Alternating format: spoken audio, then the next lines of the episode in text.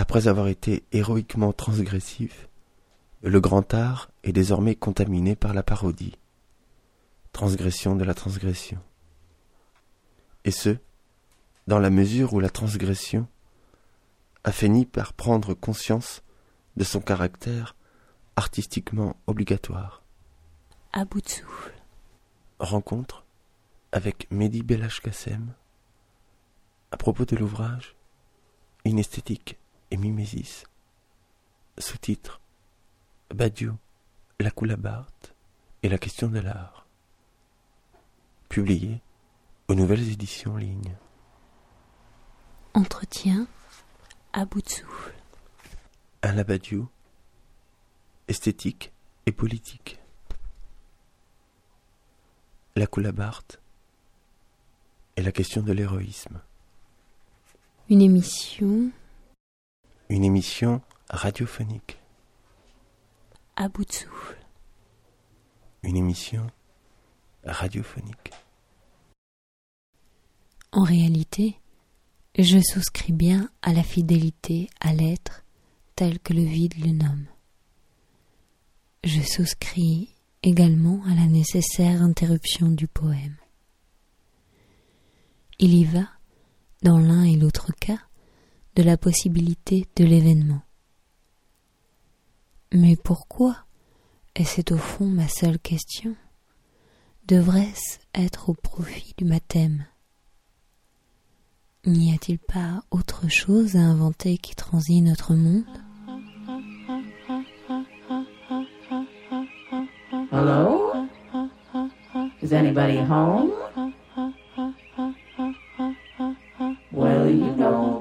Me,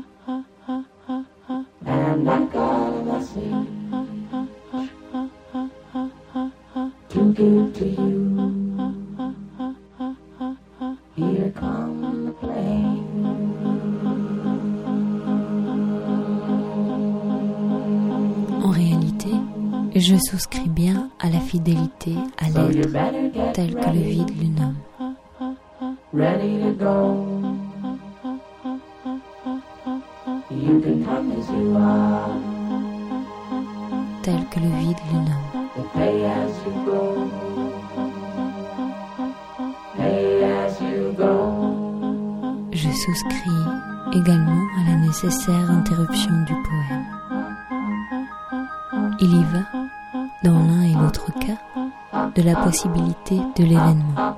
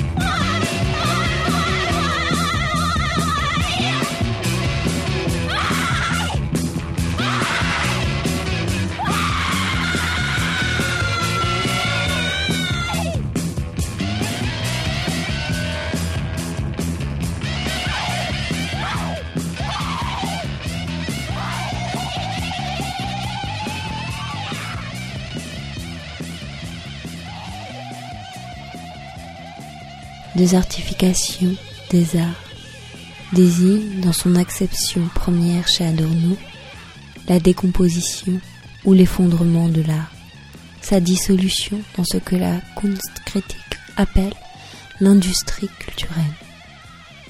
Pour autant, mais c'est extrêmement fragile que l'art puisse se saisir dans son concept comme une autonome, c'est-à-dire affranchi de la tutelle magique ou religieuse, ce qui ne veut pas dire métaphysique. Ce qui advient héroïquement avec la modernité, la désertification, et le processus sous les conditions du capital et de la société administrée, d'hétéronomisation de l'art. Si l'on veut, d'un mot, son devenir marchandise, avec sa conséquence inéluctable, éthique et politique, la ruine de l'utopie émancipatrice ou libératrice dont il était porteur depuis quelques siècles, la destruction de sa force de protestation, l'extinction de son énergie spirituelle, l'oubli de sa vocation messianique, la désertification et la fin d'une promesse, d'autant plus grave qu'elle est inaperçue, une sorte de trahison machinée à l'insu de ceux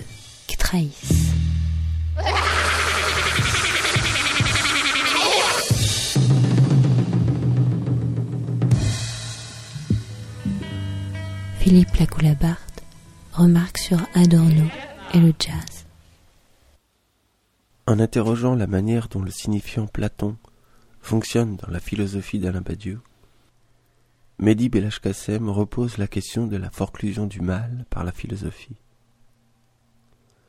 D'autant plus que l'art, et ce depuis Sade, c'est-à-dire aussi depuis la Révolution, expose l'immonde du monde si le monde vient avec l'immonde, le monde entendu ici comme production de la politique, la question politique ne saurait être simplement résorbée dans l'ontologique, le mathème, comme le propose Alain Badiou. Et si l'art est chose passée, ou autrement, si l'inesthétique est l'art débarrassé du mythe, Comment constituer un héroïsme non mythologique Un héroïsme politique? Rencontre avec Mehdi Belashkassem. Une émission radiophonique. Mehdi Belashkassem, bonjour. Bonjour. Merci de, de nous accorder un, un temps euh, pour euh, reparcourir euh, votre dernier ouvrage que vous avez publié aux éditions Ligne, qui a pour titre Inesthétique et mimésis, sous-titre Badiou, la Coulabarte et la question de l'art.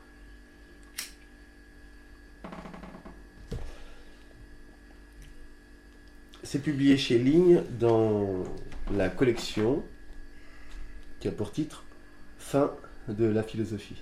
Et nous verrons que ce livre n'est donc pas sans lien avec ces fins de la mhm. philosophie euh, qu'on pourrait peut-être même euh, mettre en point d'interrogation. Mhm, mhm.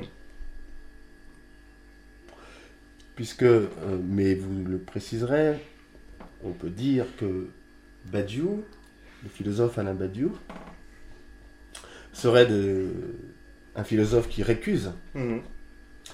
toute fin de la philosophie, alors que le philosophe euh, Lacou Labarthe aurait fait de, des fins de la philosophie sa philosophie. Bah, c'est bien résumé au sens où bon, le titre Inesthétique et Mimésis, euh, c'est Badiou Labarthe. Ils ont Inesthétique et le nom euh, de la manière dont fonctionne l'art dans la philosophie d'Alain Badiou.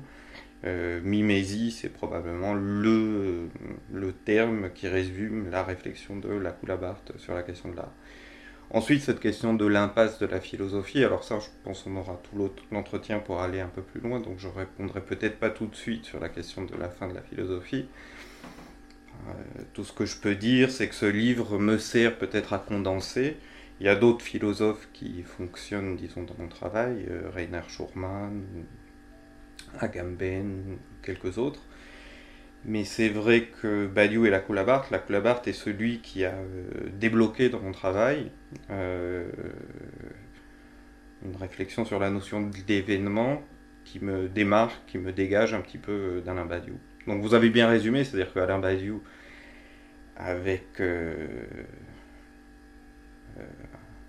un ami a dit méchamment restauration de la philosophie, c'est-à-dire tenir pour nul et non avenu le diagnostic euh, de la fin de la philosophie. On y reviendra aussi, enfin, je, me répète.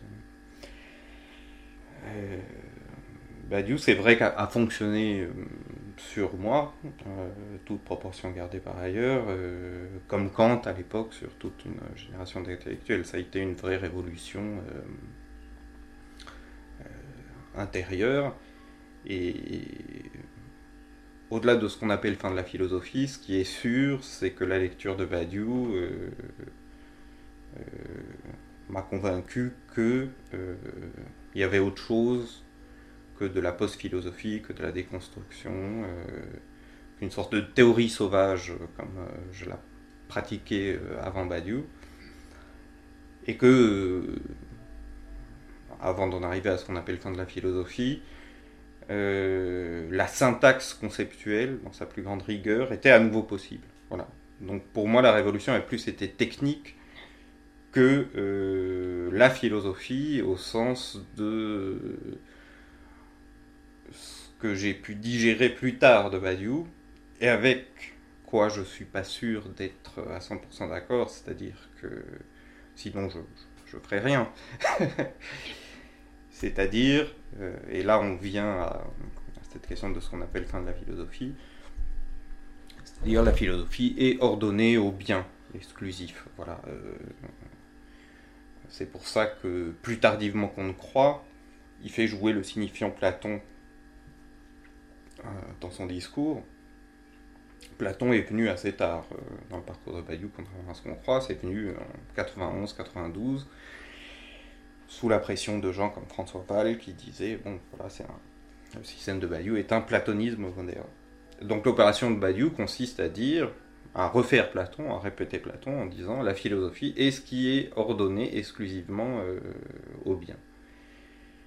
Alors, que dire contre ça? Pas grand-chose. C'est-à-dire que si vous définissez la philosophie comme ce qui s'occupe exclusivement du bien, en, fidélité à Platon qui disait exactement dans la République que, le bien était beaucoup plus rare que le mal, que les mots étaient incommensurablement plus, nombreux que le bien.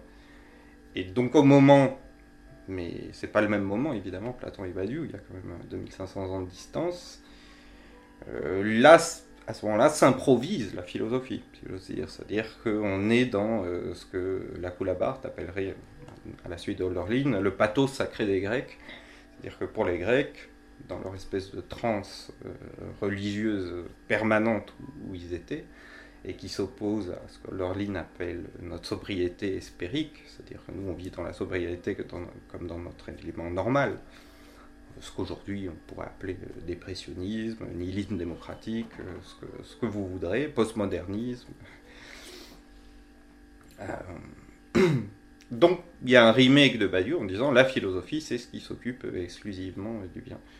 Que dire contre ça? Pas grand-chose. À part que, évidemment, euh, chez Badiou, il va y avoir une espèce de...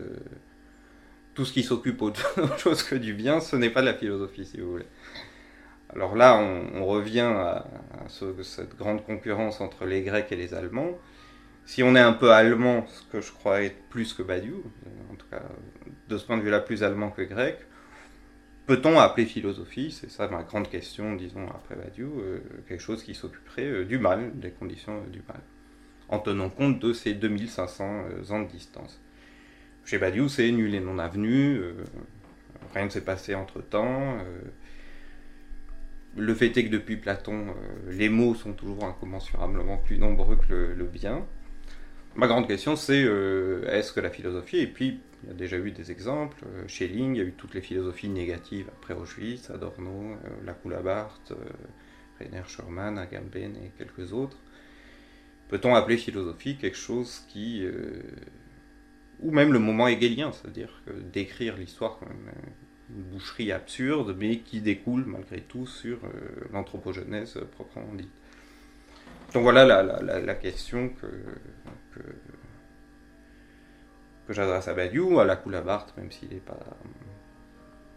euh, Au-delà de la fin de la philosophie, euh, telle que décritée par la Coulabart, peut-on utiliser, peut-on, après la Coulabart, euh, quand je dis que j'ai- trouvé ma notion d'é- d'événement ch- chez la Coulabart, c'est-à-dire dans les lectures euh, géniales que la Coulabart propose dans leur ligne,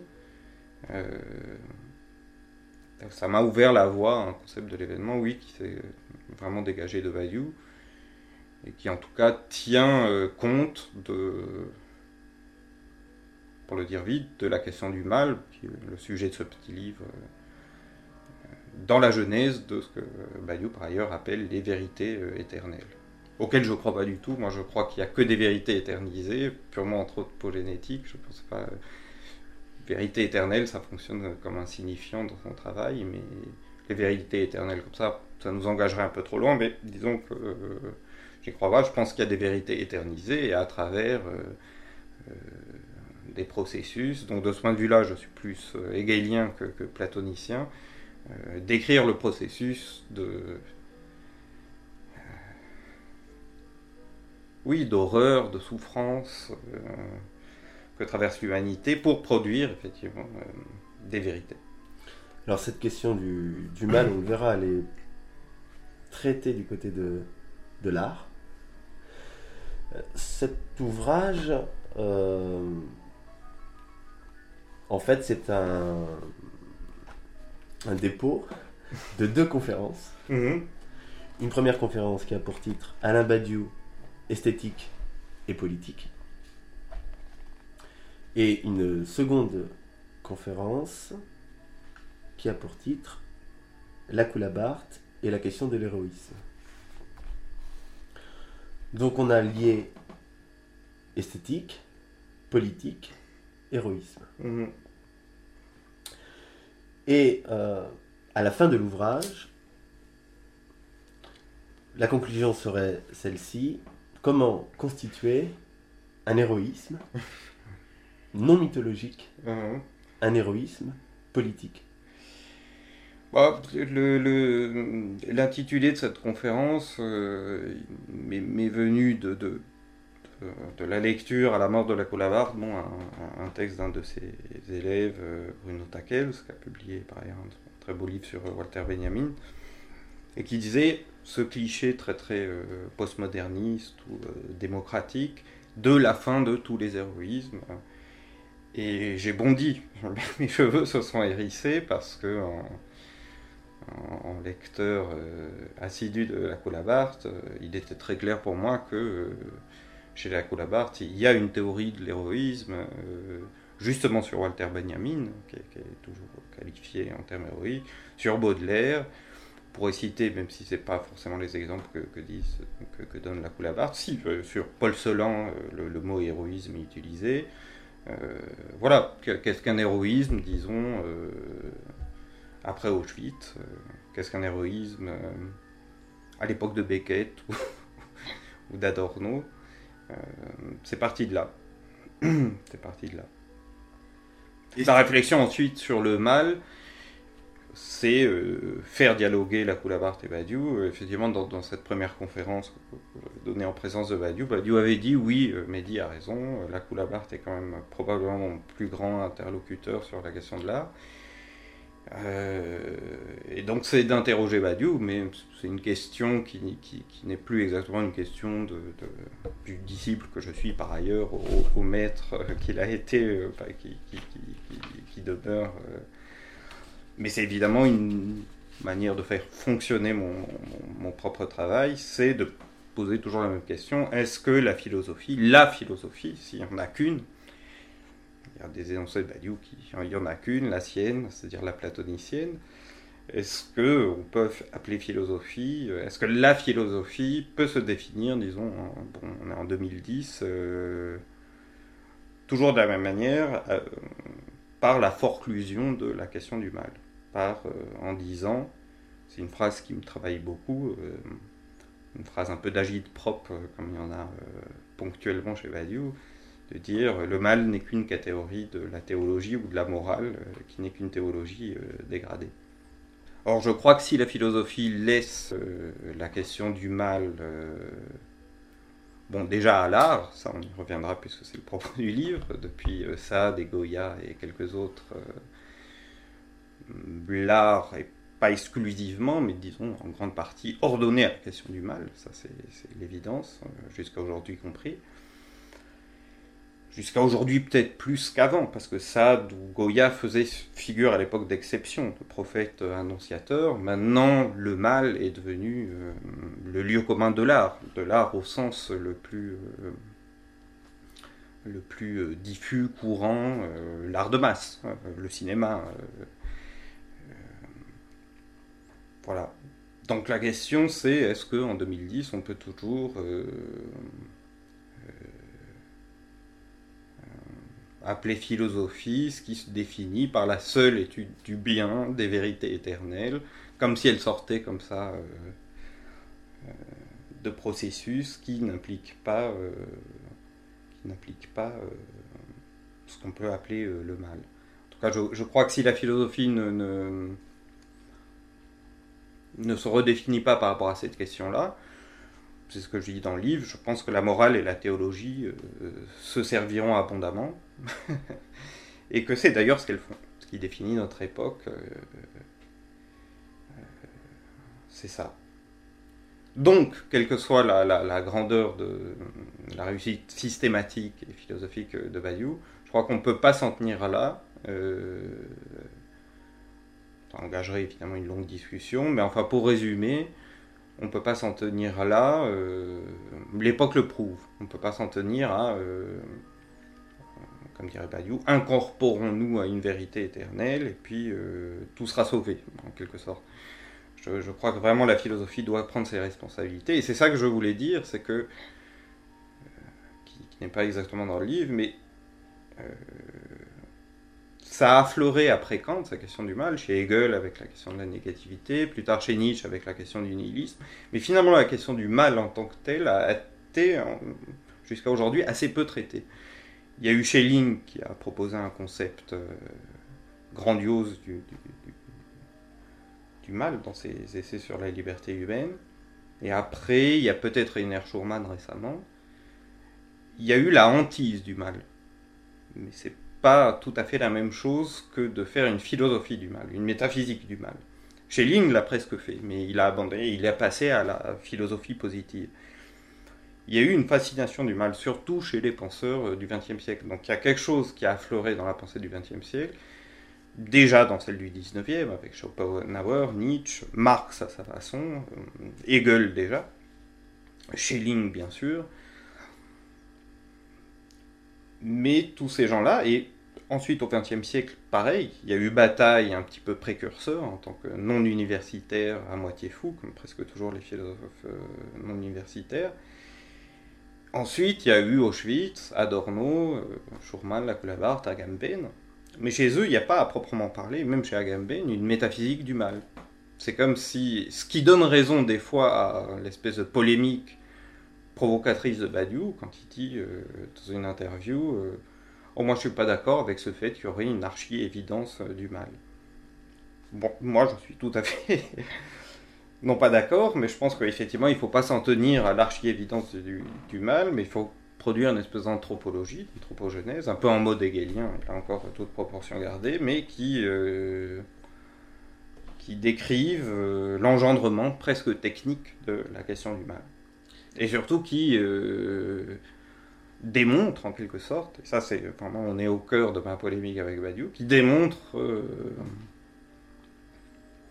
l'entrelacement, l'incoation, euh, ma foi assez évident entre la production de ce qu'il appelle les vérités, euh, le bien, et ben, la question du mal, enfin, le prix qu'il faut payer, et pas seulement en politique. en amour. euh, bon, pour donner un exemple très très simple, si, euh, on dit il y a juste la vérité éternelle de l'amour, euh, je ne sais plus comment s'appelait le livre, là, euh, le petit livre qu'il avait, Éloge de l'amour, bon, le couple sur la durée, etc. Et puis les grandes histoires d'amour, Didon et Aîné, etc. On, avait discuté de ça. je disais, bon, ça dépend quand même de la sexualité. Mais, mais là, vous dites que dès qu'il y a situation. Si, ça dépend pas seulement de la sexualité, ça dépend de quelque chose. euh, C'est pas par hasard qu'on dit la prostitution, c'est le plus vieux mé- métier du monde. Et si on n'explique pas, quelque part, euh, comment est-ce que la prostitution euh, est une sorte de rapport originaire entre sexe dans la clôture anthropologique, pas ailleurs, il n'y a pas de prostitution chez les autres mammifères, on n'explique pas non plus l'amour. Non seulement on n'explique pas non plus l'amour, mais on n'explique pas comment, massivement, Platon ou les pères de l'Église ou Saint d'Aquin ou Alain Badiou aujourd'hui n'y pouvant mais la prostitution revient massivement euh, dans notre monde. Voilà. Donc là on est au cœur de la polémique. Je, je suis retombé du reste, là on revient à la Coulabarte, sur, euh, sur un entretien euh, où il disait quelque chose qui m'a quand même beaucoup frappé, parce que c'est très très vrai. Il dit que tout simplement l'argent est, pour l'être humain un rapport, quelque chose aussi originaire que le langage. Voilà, il faut partir de là. Il faut partir du fait que, euh, là encore, plus hegelien que platonicien, plus allemand que grec.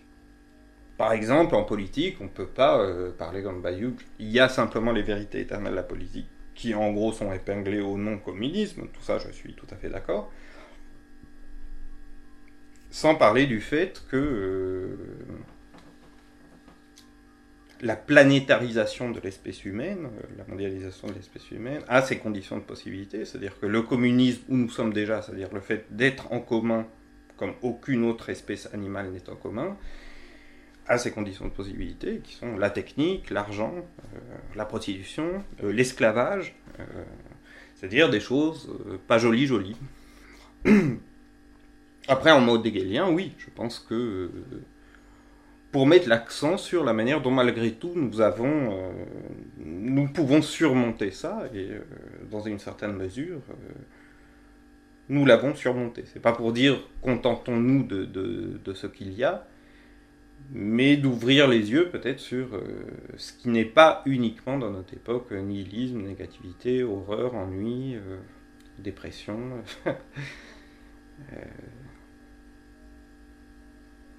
ça engage des, interrogations philosophiques qui n'intéressent pas du tout Badiou, comme celle du droit.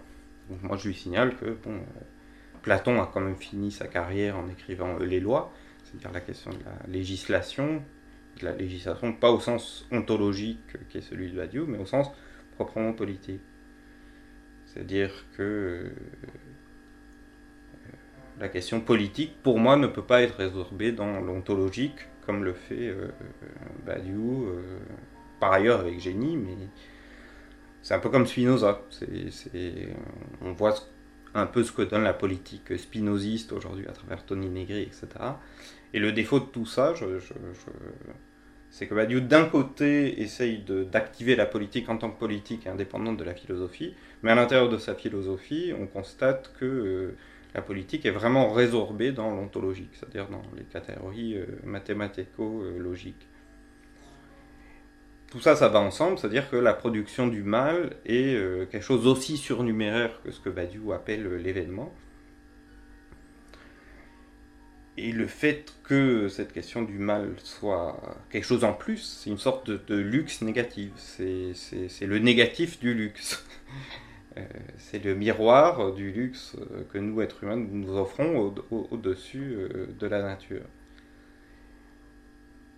Tout ça pour dire que la politique elle-même s'enlève d'évidence sur une, condition négative et que si on ne met pas l'accent sur cette condition négative, personnellement je vois pas de raison de faire de politique. Si on, si on dit comme Badiou, euh, le mal n'existe pas, ouais. Euh, ce mal, euh, en tout cas, vous dites que depuis euh, Sade, Mhm. euh, l'art est ce qui expose le déchet comme production, c'est-à-dire l'immonde. C'est pas l'art lui-même, c'est la technologie anthropologique qui produit, euh, qui produit euh, le déchet. Ça aussi, c'est polémique avec le lacanobadiusme, c'est-à-dire la dialectique de ce qu'ils appellent le manque et l'excès.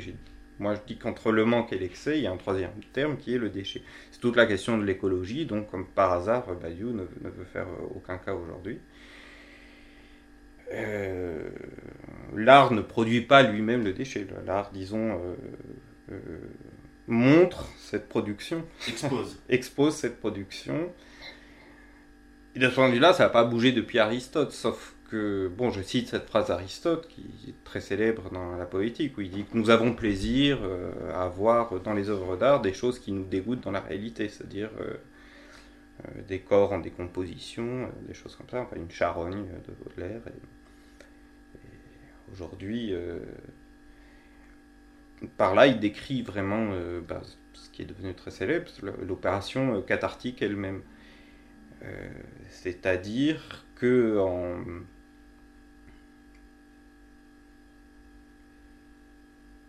on a, d'une certaine manière, on n'a pas eu besoin de Marcel Duchamp. La- L'art est d'ores et déjà. C'est vrai que je me suis dit, en relisant cette phrase d'Aristote, je me suis dit, ce qui est curieux, et ce qui donnerait, avec beaucoup de mauvaise foi, mais raison quelque part à Badiou, c'est que euh, rien.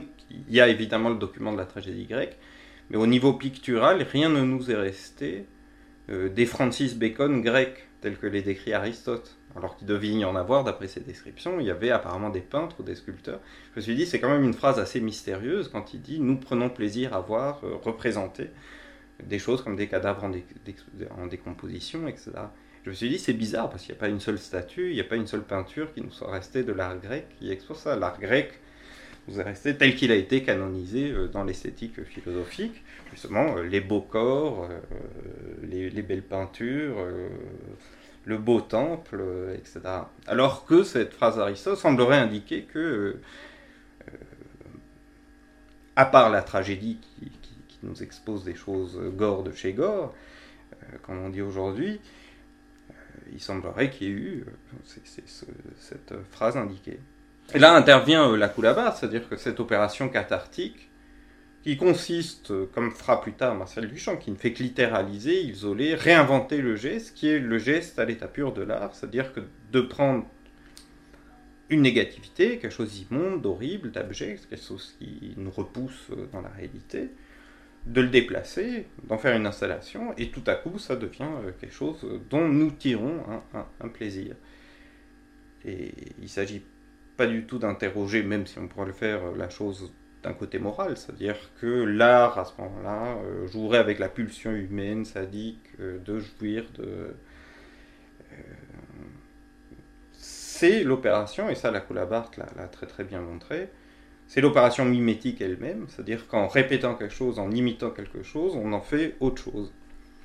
Et là, le coup de génie de la Coulabart, euh, en relisant Rousseau, il a montré que, euh, euh, dans ce processus, il y avait le processus euh, par excellence, qui est celui de l'Aufhebung, de la relève-suppression. Euh, on supprime quelque chose, mais on le conserve dans une espèce de progrès de l'esprit et de l'humanité. Et ça, c'est une découverte euh, vraiment fondamentale, puisque ça démontre que l'Aufhebung de Hegel n'est pas autre chose que la catharsis d'Aristote. Mais c'est quand même autre chose parce que euh, parce que c'est une sorte de catharsis étendue absolument tout. Et ça, on constate que c'est pas des élucubrations, excusez-moi, des élucubrations de, philosophes, mais que c'est à proprement parler la manière dont l'humanité euh, fonctionne, littéralement et, dans tous les sens et, tous les jours. Alors évidemment, l'ombre à ce, beau tableau, c'est que je, je suis je suis pas le premier. Du reste, je le fais pas à Hegel parce que ça a tellement été fait. Mais évidemment, le reproche qui a beaucoup été fait à Hegel, c'est euh, non, l'histoire n'est pas un, un processus continu de progrès qui va vers le mieux, etc., etc., etc. Oui et non. Euh, le mal revient, ça c'est incontestable, dans le travail je, sais y insister. Mais nous ne comprendrons rien euh, à notre être anthropologique, à notre devenir anthropologique, si nous ne comprenons pas ça non plus. C'est-à-dire que ce que la Coulabart montre euh, indirectement, c'est une sorte de processus archi-esthétique qui consiste à ce que nous emparions euh, d'une matière, que nous la supprimions en la déplaçant ailleurs pour en faire autre chose. Voilà. Comme le- la bicyclette de Duchamp, c'est presque la même chose, et ça a plus rien, ou la pissotière, ça- ça ça a plus rien à voir. C'est une fontaine. Et vous associez cela à la transgression. À la transgression. Vous dites que il en va de même pour la science, par exemple. Bah, C'est-à-dire que, alors là, on, touche au cœur de, de, bon, ce qui était mon gros livre d'avant, l'esprit nihilisme, où je développais euh, système, c'est peut-être beaucoup dire, mais disons systématique, ou système au sens ancien, c'est-à-dire réunir des choses qui sont disparates et euh, démontrer des, des processualités qui qui qui n'ont pas été vues ailleurs. Alors là encore polémique, disons, avec euh, Badiou, au sens où lui, il va séparer les vérités euh, dites éternelles entre elles, d'un côté la politique, de l'autre la science.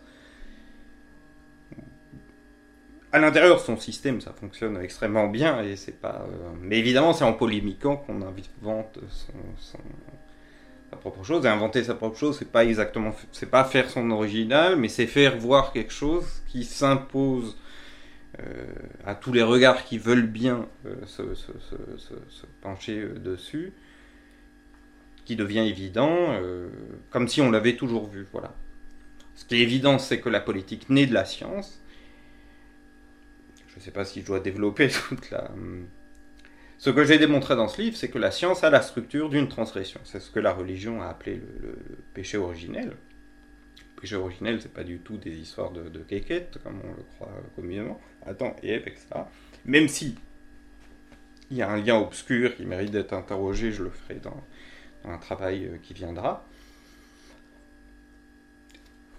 La science a la structure d'une transaction et la politique est une sorte de euh, reterritorialisation en règle surnuméraire de cette transgression qui rend, qui a rendu historique, qui déjà a fait de l'animal humain un être historique, ce qui est, ce qui est déjà euh, jusqu'à plus inf- informé, euh, euh, exclusivement anthropologique. Et d'autre part, c'est toujours cette polémique avec peut-on résorber le politique dans le logico-mathématique? Et effectivement, je crois que non. C'est-à-dire que, j'ai pas dit, vous voyez, la science, la politique, c'est séparé. Il faut s'occuper des vérités de la science, il faut s'occuper des vérités de la politique. Dans mon raisonnement, c'est pas du tout comme ça que ça fonctionne. Et ça, c'est venu de la Coulabart et des lectures. euh, C'est pour ça que ce petit livre condense un petit peu euh, l'essentiel, au sens où qu'a déclenché la Coulabart à l'intérieur euh, de Badiou pour moi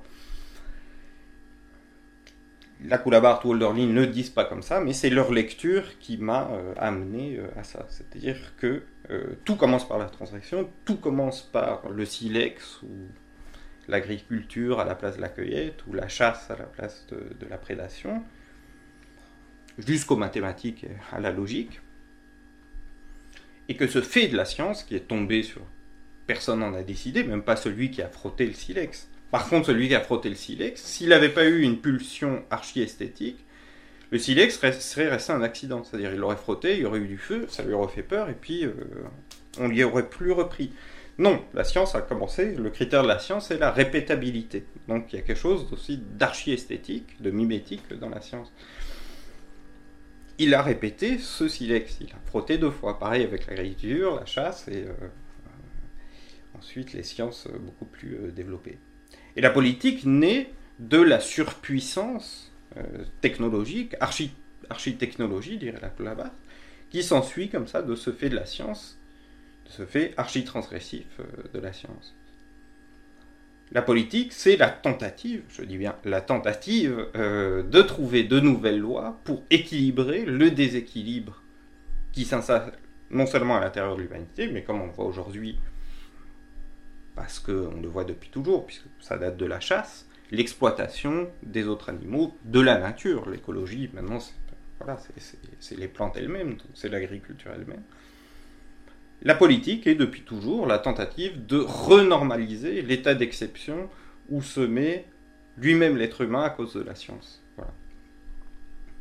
Ce que je résume en axiome, euh, qui est une polémique avec euh, toute l'histoire de la philosophie, la transgression précède la législation. C'est-à-dire qu'il faut s'habituer maintenant, ce qu'on appelle habituellement transgression. Alors c'est facile de se moquer et évidemment les gens, dès qu'ils ont lu le quatrième de couverture de l'esprit, tout de suite il a fallu caricaturer. Ah la transgression, ah là là. Non, ce que j'entends par transgression, si je l'ai écrit, c'est précisément pour euh, amener un petit truc nouveau. Euh, ce qu'on a appelé habituellement transgression, pour moi c'est transgression seconde qui s'ensuivent des règles du politique.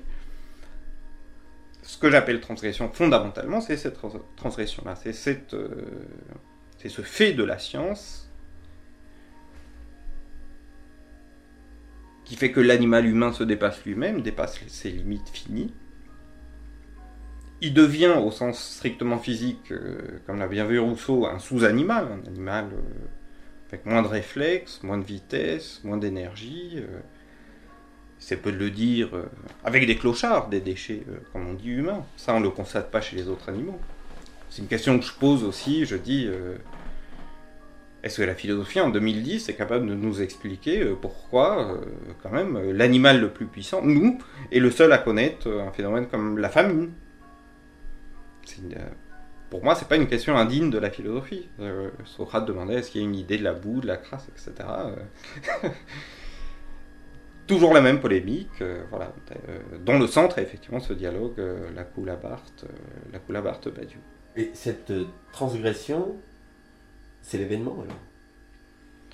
Cette transition, c'est l'événement. C'est l'événement, en tout cas scientifique. C'est l'événement euh, scientifique. Alors, ensuite, dans l'état actuel de mon travail, il faudrait affiner.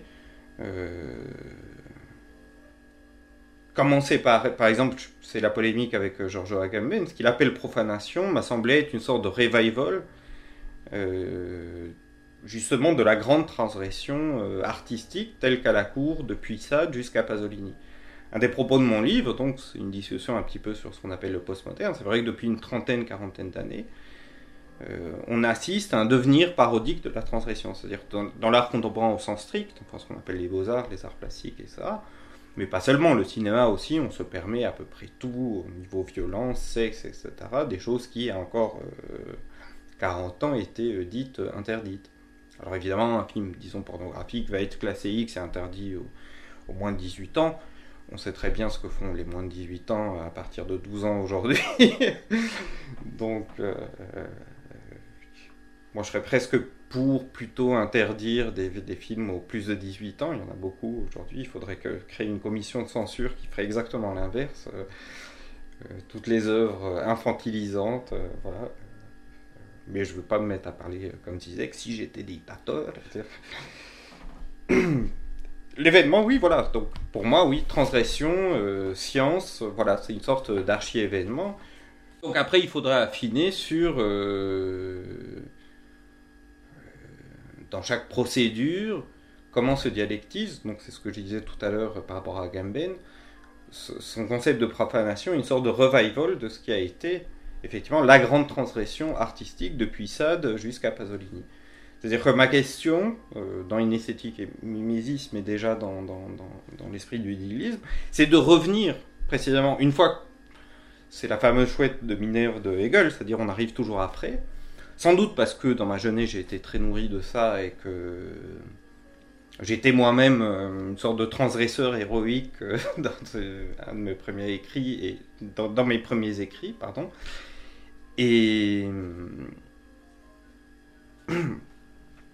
Et mes héros étaient les, transgresseurs héroïques. C'était euh, Baudelaire, Artaud, jusqu'à Pasolini, Genet, Francis Bacon, etc. Une très grande partie de l'art contemporain, ça c'est un diagnostic très très facile à, établir, a été celui d'un héroïsme de la transgression. Évidemment, Sade est un nom qui brille d'un éclat tout à fait particulier dans cette généalogie-là. Mais c'est en même temps cette mélancolie qui est assez vite devenu un mine dans mon parcours, de se dire à moment, c'est fini. C'est fini, mais comment est-ce que c'est fini? Pourquoi est-ce que c'est fini? De quelle manière est-ce que c'est fini? C'est fini parce que c'est banalisé, parce que euh, tout le monde transgresse, mais en même temps toujours avec une sorte de clin d'œil parodique en disant... euh, ou alors c'est un forcing au pur effet de violence, quoi, au pur euh, choc dans le cinéma, dans des installations. Je le dis pas forcément en mauvaise part par ailleurs. hein, certaines de ces œuvres ont énormément de, valeur pour moi. Mais pour moi, la question, c'est qu'ont voulu nous dire, forcément inconsciemment, tous ces artistes en valorisant comme ça la transgression. Parce que ça, par contre, c'est euh, quand même nouveau dans l'histoire de l'art. Ça, c'est incontestable. Avant ça, de, euh, l'art n'était pas ordonné euh, spécifiquement à la transgression en tant que telle. Elle parlait à l'époque des Grecs dans la tragédie de la transgression, mais pas pour la valoriser, mais pas forcément non plus pour la dévaloriser. Ce que dit le destin d'Oedipe ou d'Antigone, c'est le rôle que joue la transgression euh, dans la cité. Et c'est un rôle évidemment euh, à chaque fois politique. Donc l'art expose, euh, a exposé depuis ça la transgression en tant que telle, a valorisé la transgression en tant que telle. Ce que ne faisait pas Sophocle.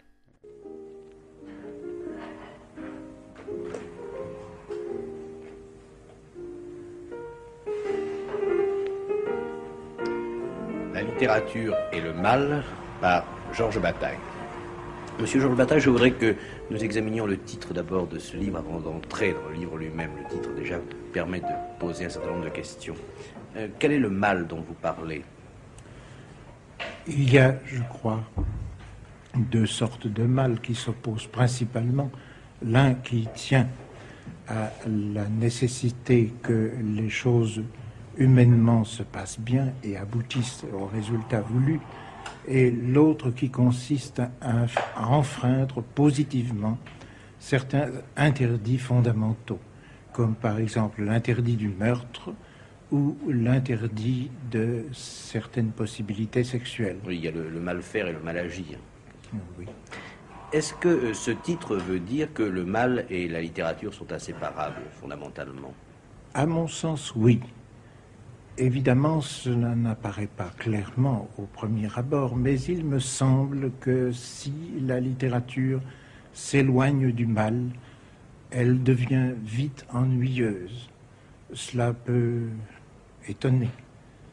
Cependant, je crois que on doit apercevoir assez vite que la littérature doit mettre en cause l'angoisse, que euh, l'angoisse euh, est toujours fondée sur quelque chose qui va mal, sur quelque chose qui tournera gravement mal sans doute, et que c'est en mettant euh, le lecteur dans la perspective, ou tout au moins devant la possibilité d'une histoire qui, tournera mal pour ceux auxquels il s'intéresse, pour simplifier la situation du roman, euh, c'est en mettant le lecteur dans- devant cette perspective désagréable qui crée une tension que la littérature évite d'ennuyer le lecteur. Par conséquent, un écrivain, ou en tout cas un bon écrivain, est toujours coupable d'écrire.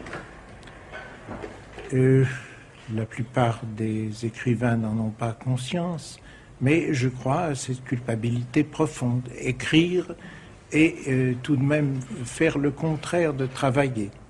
Cela, ça ne semble pas très logique peut-être, mais toutefois, euh, tous les livres amusants euh, sont euh, des efforts qui sont soustraits au travail. Pouvez-vous nous citer un ou deux écrivains qui auraient justement éprouvé la culpabilité d'écrire, enfin qui se seraient sentis coupables d'être écrivains? Eh bien, il me semble qu'il y en a deux que j'ai cités dans mon livre d'ailleurs, qui euh, se distinguent très particulièrement dans ce sens. Ce sont euh, Baudelaire et Kafka. Euh, L'un et l'autre ont eu conscience qu'ils se mettaient du côté du mal, et que par conséquent ils étaient coupables. Chez Baudelaire, c'est sensible dans le fait qu'il a écrit sous le titre Des fleurs du mal sa pensée qui lui tenait le plus à cœur, et quant à Kafka, euh, s'est exprimé avec encore plus de netteté. Il a considéré qu'en écrivant, euh, il désobéissait aux siens et que par conséquent, il se mettait dans une situation de culpabilité.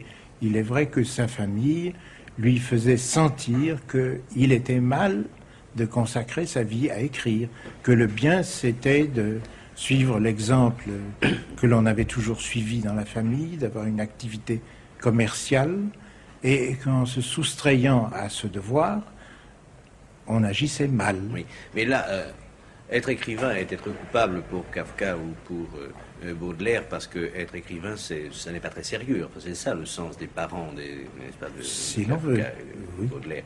Mais cette culpabilité est sentie par eux comme, comme un enfantillage. Enfin, ils se sentent coupables d'enfantillage parce qu'ils écrivent. Pensez-vous vraiment que Baudelaire et Kafka se soient sentis coupables d'enfantillage lorsqu'ils écrivaient? Je crois que très expressément, et même d'une façon parfois exprimée, euh, ils se sont sentis dans la situation de l'enfant devant les parents, de l'enfant qui désobéit et qui par conséquent se met dans une situation de mauvaise conscience parce qu'il se rappelle des parents qu'il a aimés et qui lui ont constamment dit qu'il ne devait pas faire cela, que c'était mal, et cela dans le sens le plus fort du mot. Mais si la littérature est un enfantillage, ou coupable, si on est coupable d'écrire parce que la littérature est un enfantillage, vous devez penser que la littérature est donc une chose très puérile. Et je crois qu'il y a quelque chose d'essentiellement puéril dans la littérature. Euh, cela peut paraître un peu inconciliable avec l'admiration que l'on peut avoir par ailleurs pour la littérature et que je crois partager. Mais euh, je crois que c'est tout à fait profond, que c'est fondamental et que l'on ne peut pas entièrement comprendre ce que signifie la littérature si on ne la situe pas du côté de l'enfant, ce qui ne veut pas dire qu'on la situe euh, d'une façon inférieure. Euh, Vous avez écrit un livre sur, l'érotisme. Est-ce que l'érotisme en littérature est un enfantillage selon vous? Je ne sais pas si la littérature se distingue de l'érotisme en général à cet égard, Euh, mais il me semble qu'il est très important d'apercevoir le caractère enfantin euh, de l'érotisme dans son ensemble. Est érotique quelqu'un qui se laisse fasciner comme un enfant par un jeu et par un jeu défendu. Et l'homme que l'érotisme fascine est tout à fait dans la situation de l'enfant vis-à-vis de ses parents. Il a peur de ce qui pourrait lui arriver et il va toujours assez loin pour avoir peur. Il ne se contente pas de ce dont les adultes euh, vraiment sains se contentent. Il lui faut avoir peur. Il lui faut se retrouver dans la situation où il était enfant et où il était menacé constamment d'être grondé, même très sévèrement, très, d'une façon insupportable, intolérable. J'ai pu laisser entendre, ou vous avez peut-être pu laisser entendre aussi que cet enfantillage ou cette puérilité, vous les condamniez. En réalité, je pense qu'il serait bon de revenir au titre de votre livre, et encore une fois à la littérature et, le mal. Euh, ce n'est pas une condamnation de la littérature ni du mal. Je voudrais que vous indiquiez la direction générale de ce livre. Il est certain que c'est une mise en garde, c'est-à-dire que l'on doit mettre en garde contre un danger. Mais euh, il est possible que lorsqu'on a mis en garde contre un danger, on donne à celui que l'on a mis en garde des raisons de l'affronter. Et je crois qu'il est essentiel pour nous d'affronter le danger que représente la littérature. Je crois que c'est un très grand et très grave danger, mais que l'on est vraiment homme qu'en affrontant ce danger. Et je crois que c'est dans, la littérature que nous apercevons les perspectives humaines euh, restituées sous leur jour le plus entier. Parce que la littérature ne fait pas, ne nous laisse pas vivre sans apercevoir les choses humaines dans leur perspective la plus violente. Euh, que l'on songe à la tragédie, à Shakespeare, et il y a de multitudes d'aspects du même genre. C'est tout de même la littérature qui nous permet de euh, voir le pire et de savoir lui faire face, de savoir le surmonter Et euh, somme toute, cet homme qui joue trouve dans le jeu la force de surmonter ce que le jeu entraîne d'horreur. Merci.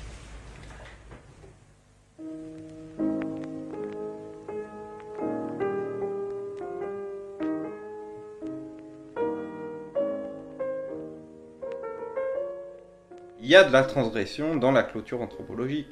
Alors comme chez Sade, euh, ceux qui transgressent, c'est ça la différence, disons, entre Sade et Pasolini. Chez Pasolini, il y a un propos éthique. Chez Sade, avec euh, la naïveté héroïque qui était la sienne, on montre bien que ceux qui transgressent, c'est ceux qui détiennent le pouvoir. Ce qui, d'une certaine manière, est plus profond parce que, euh, parce que la grande aporie de la philosophie contemporaine depuis Heidegger, Foucault, Agamben ou Reinhard Schurman euh, ont mis un petit peu cette question à, plat, c'est que fondamentalement pour l'être euh, au sens civique, au sens politique, au sens judiciaire, la loi et la transgression sont strictement la même chose. C'est là où, euh, nous sommes vraiment aujourd'hui dans de beaux draps. Et, mais c'est un problème philosophique, et ça, je, dois dire, toujours pareil, c'est- le fait que je travaille après Badiou, ce pas au-delà de Badiou, c'est l'insatisfaction sur ces questions-là, parce que de ce point de vue-là, je suis beaucoup plus proche de euh, Foucault, euh, Agamben ou, ou dans ce questionnement. C'est-à-dire que la question transgressive législative euh, n'a rien à voir avec l'ontologique, ou pour moi, en tout cas, au sens où en parle Badiou.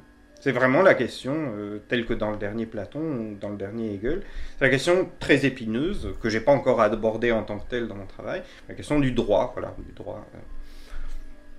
Et ça, c'est la différence, par exemple, pour moi, c'est un peu une boucle historiale que, j'ai dessinée dans mon travail, euh, de Sade à Pasolini, disons, le temps artistique de la grande transgression héroïque commence avec Sade et termine avec Pasolini. La différence, c'est qu'évidemment, chez Sade, c'est précisément ceux qui détiennent la loi et le pouvoir qui transgressent en plus, qui font du mal aux autres. Euh, chez Pasolini, même s'il il, finit justement par adopter Sade, ce qui est un, diagnostic extrêmement pessimiste et, nihiliste sur les possibilités de la politique à l'époque, ce qui est un accusé-réception justement, à mon avis, chez Pasolini, très désespéré euh, de ce qu'il voyait venir, de ce que nous, on est obligé de... c'est-à-dire d'une euh, comment dire d'une démocratisation de la transgression, d'une normalisation de la transgression que Pasolini jusque-là avait euh, fidèle à un certain euh, modernisme romantique, cet héroïsme de la transgression. C'est bien. Mais chez Pasolini, c'est vrai que jusque-là, c'était plutôt le bon prolétariat, le bon révolté, qui transgresse les normes euh, du pouvoir qui est au-dessus et qui est en place. Et ça, c'est très différent de chez Sade, où... euh, et chez Sade, c'est peut-être plus profond, au sens où... En ce simple sens de montrer que que la plupart du temps, ceux qui transgressent vraiment, c'est euh, aujourd'hui comme hier, les gens les plus puissants. Ce qui peut-être, je dis bien peut-être, nous donnerait dans le domaine politique euh, euh, le critère de discrimination, disons, entre euh, une bonne, entre guillemets, transgression, c'est-à-dire une transgression réellement événementielle, qui est forcément une transgression de ceux qui n'ont pas de droit, qui n'ont pas de, qui sont en dessous de la loi, et qui arrivent à renverser cette situation et à et la transgression, disons, normale, qui est celle du crime euh, courant, et y compris du crime, disons, de, droit commun. Même si, bon, des gens comme Foucault ou Pasolini, sans doute, euh, sans doute euh, aidés euh, en cela par leur sexualité euh, euh, à l'époque minoritaire, monstrueuse. Et ça encore, c'est des questions qui, à mon grand scandale, n'intéressent pas du tout Bayou. Comme- Comme dirait Iner Schurman, c'est au nom de la nature, qui est le grand fantasme hégémonique de l'époque médiévale, euh, et donc c'est le fantasme qui donne ses lois civiques à toute une époque, c'est en ce nom-là qu'on brûle les sodomites. Euh, alors, au nom du platonisme, de ne s'occuper que du bien, etc., euh, on va pas s'occuper, ou ces questions-là ne sont pas politiques, par exemple. En quoi je ne suis pas du tout d'accord. C'est la, question du féminisme aussi. Euh, bien sûr que le féminisme a été en tout cas politique à une époque et euh, risque de continuer à l'être. Euh, imaginons en Arabie Saoudite ou dans d'autres pays. Donc de ce point de vue-là, toutes ces questions-là, pour moi, sont, politiques parce que cette question transgressive législative n'est pas, on ne peut pas purement et simplement la résorber dans, dans l'ontologique. Et puis on il y avait quand même un grand puritanisme d'un certain marxisme-léninisme. Enfin, je disais que Badiou parle souvent euh, voilà, de l'antisémitisme stalinien, mais il y avait aussi bon, une immense homophobie, une immense misogynie dans, dans, le stalinisme euh, ou le maoïsme courant, quoi, un grand puritanisme. Et pour moi, ces questions-là sont politiques. De ce point de vue-là, je me sens. Euh, oui, proche de Foucault, Agamben ou, Schumann. C'est une question assez profonde, mais bon, on ne l'abordera pas là parce que c'est le sujet d'un travail en cours. Euh, c'est pas par hasard que dans le péché originel, la science et le sexe aillent ensemble et qu'ensuite il y ait toute une région, disons, de, ce détraquage euh, normatif. Aujourd'hui, on, est quand même dans une époque qui devrait être passionnante de ce point de vue-là. C'est-à-dire, euh, nous voyons, nous, nous appartenons à ces générations qui voient ce truc. Transgression, législation, c'est pareil. Ou qui devraient le voir. Et pour l'instant, on le voit pas. On voit pas euh, ce, qui déprime tout le monde avec les romans, euh, Welbeck, etc. On voit que le côté dépressif, euh, nihiliste, mais on voit pas la chance historique qu'on a d'être en face de cette idée d'identité, transgression, législation. En tout cas, que cette région du détraquage comme ça des règles à cause de la science, ça soit par exemple la sexualité, ça c'est un sujet pour moi euh, tout à fait passionnant. Et aujourd'hui comme hier, c'est-à-dire que euh,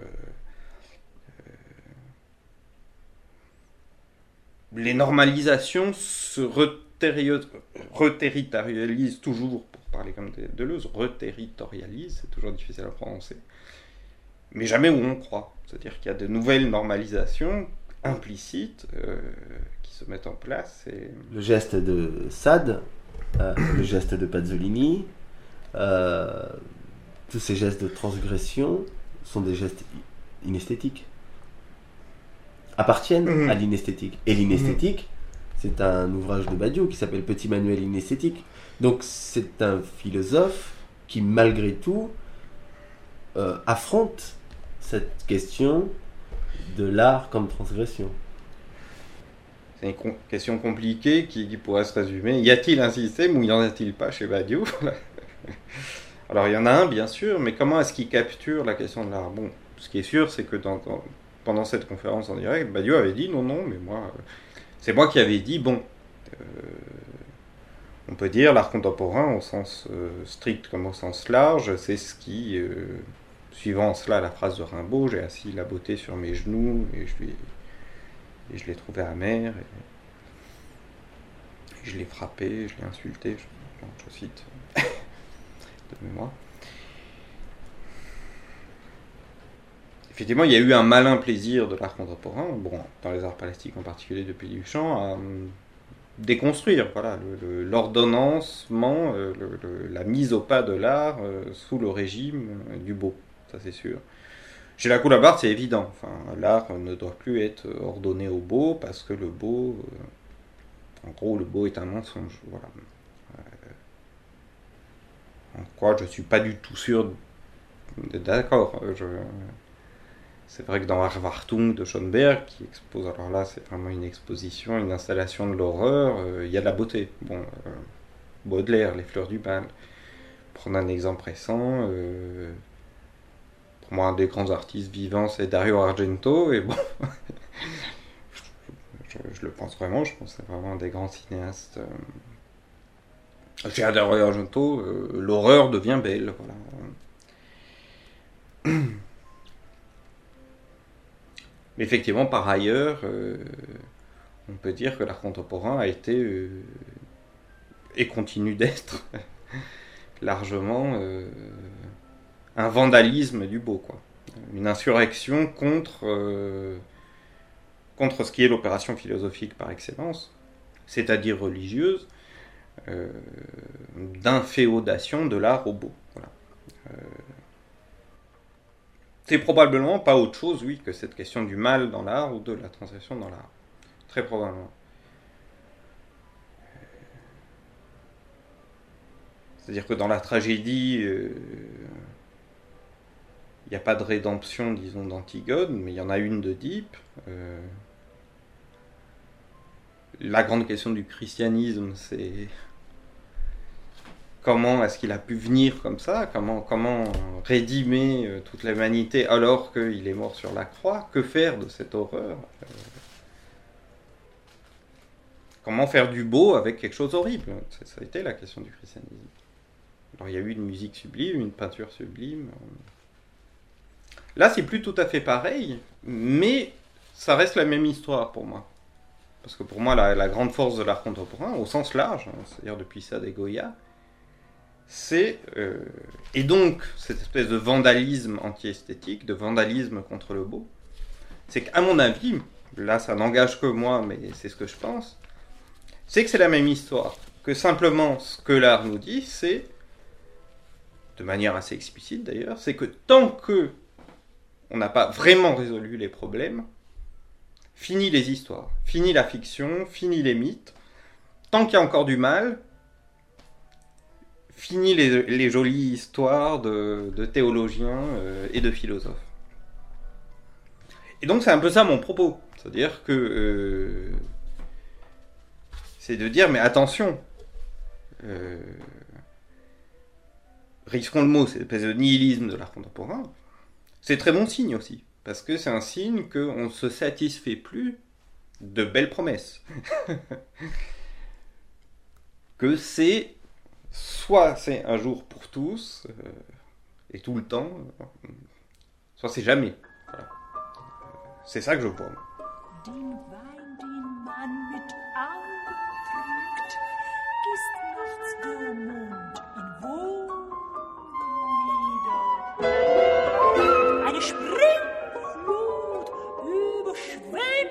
Überschwemmt den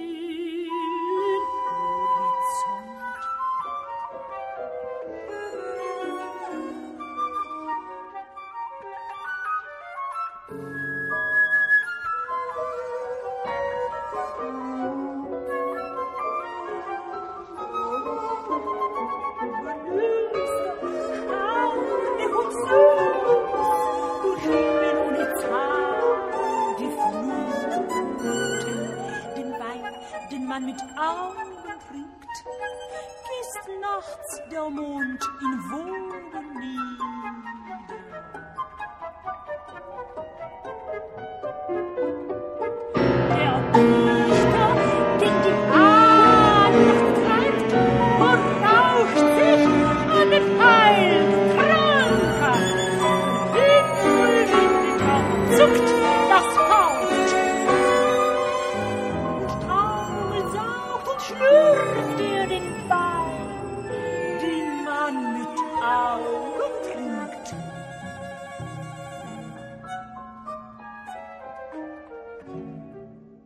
Désertification désigne dans son acception première chez Adorno la décomposition ou l'effondrement de l'art, sa dissolution dans ce que la Kunstcritique appelle l'industrie culturelle.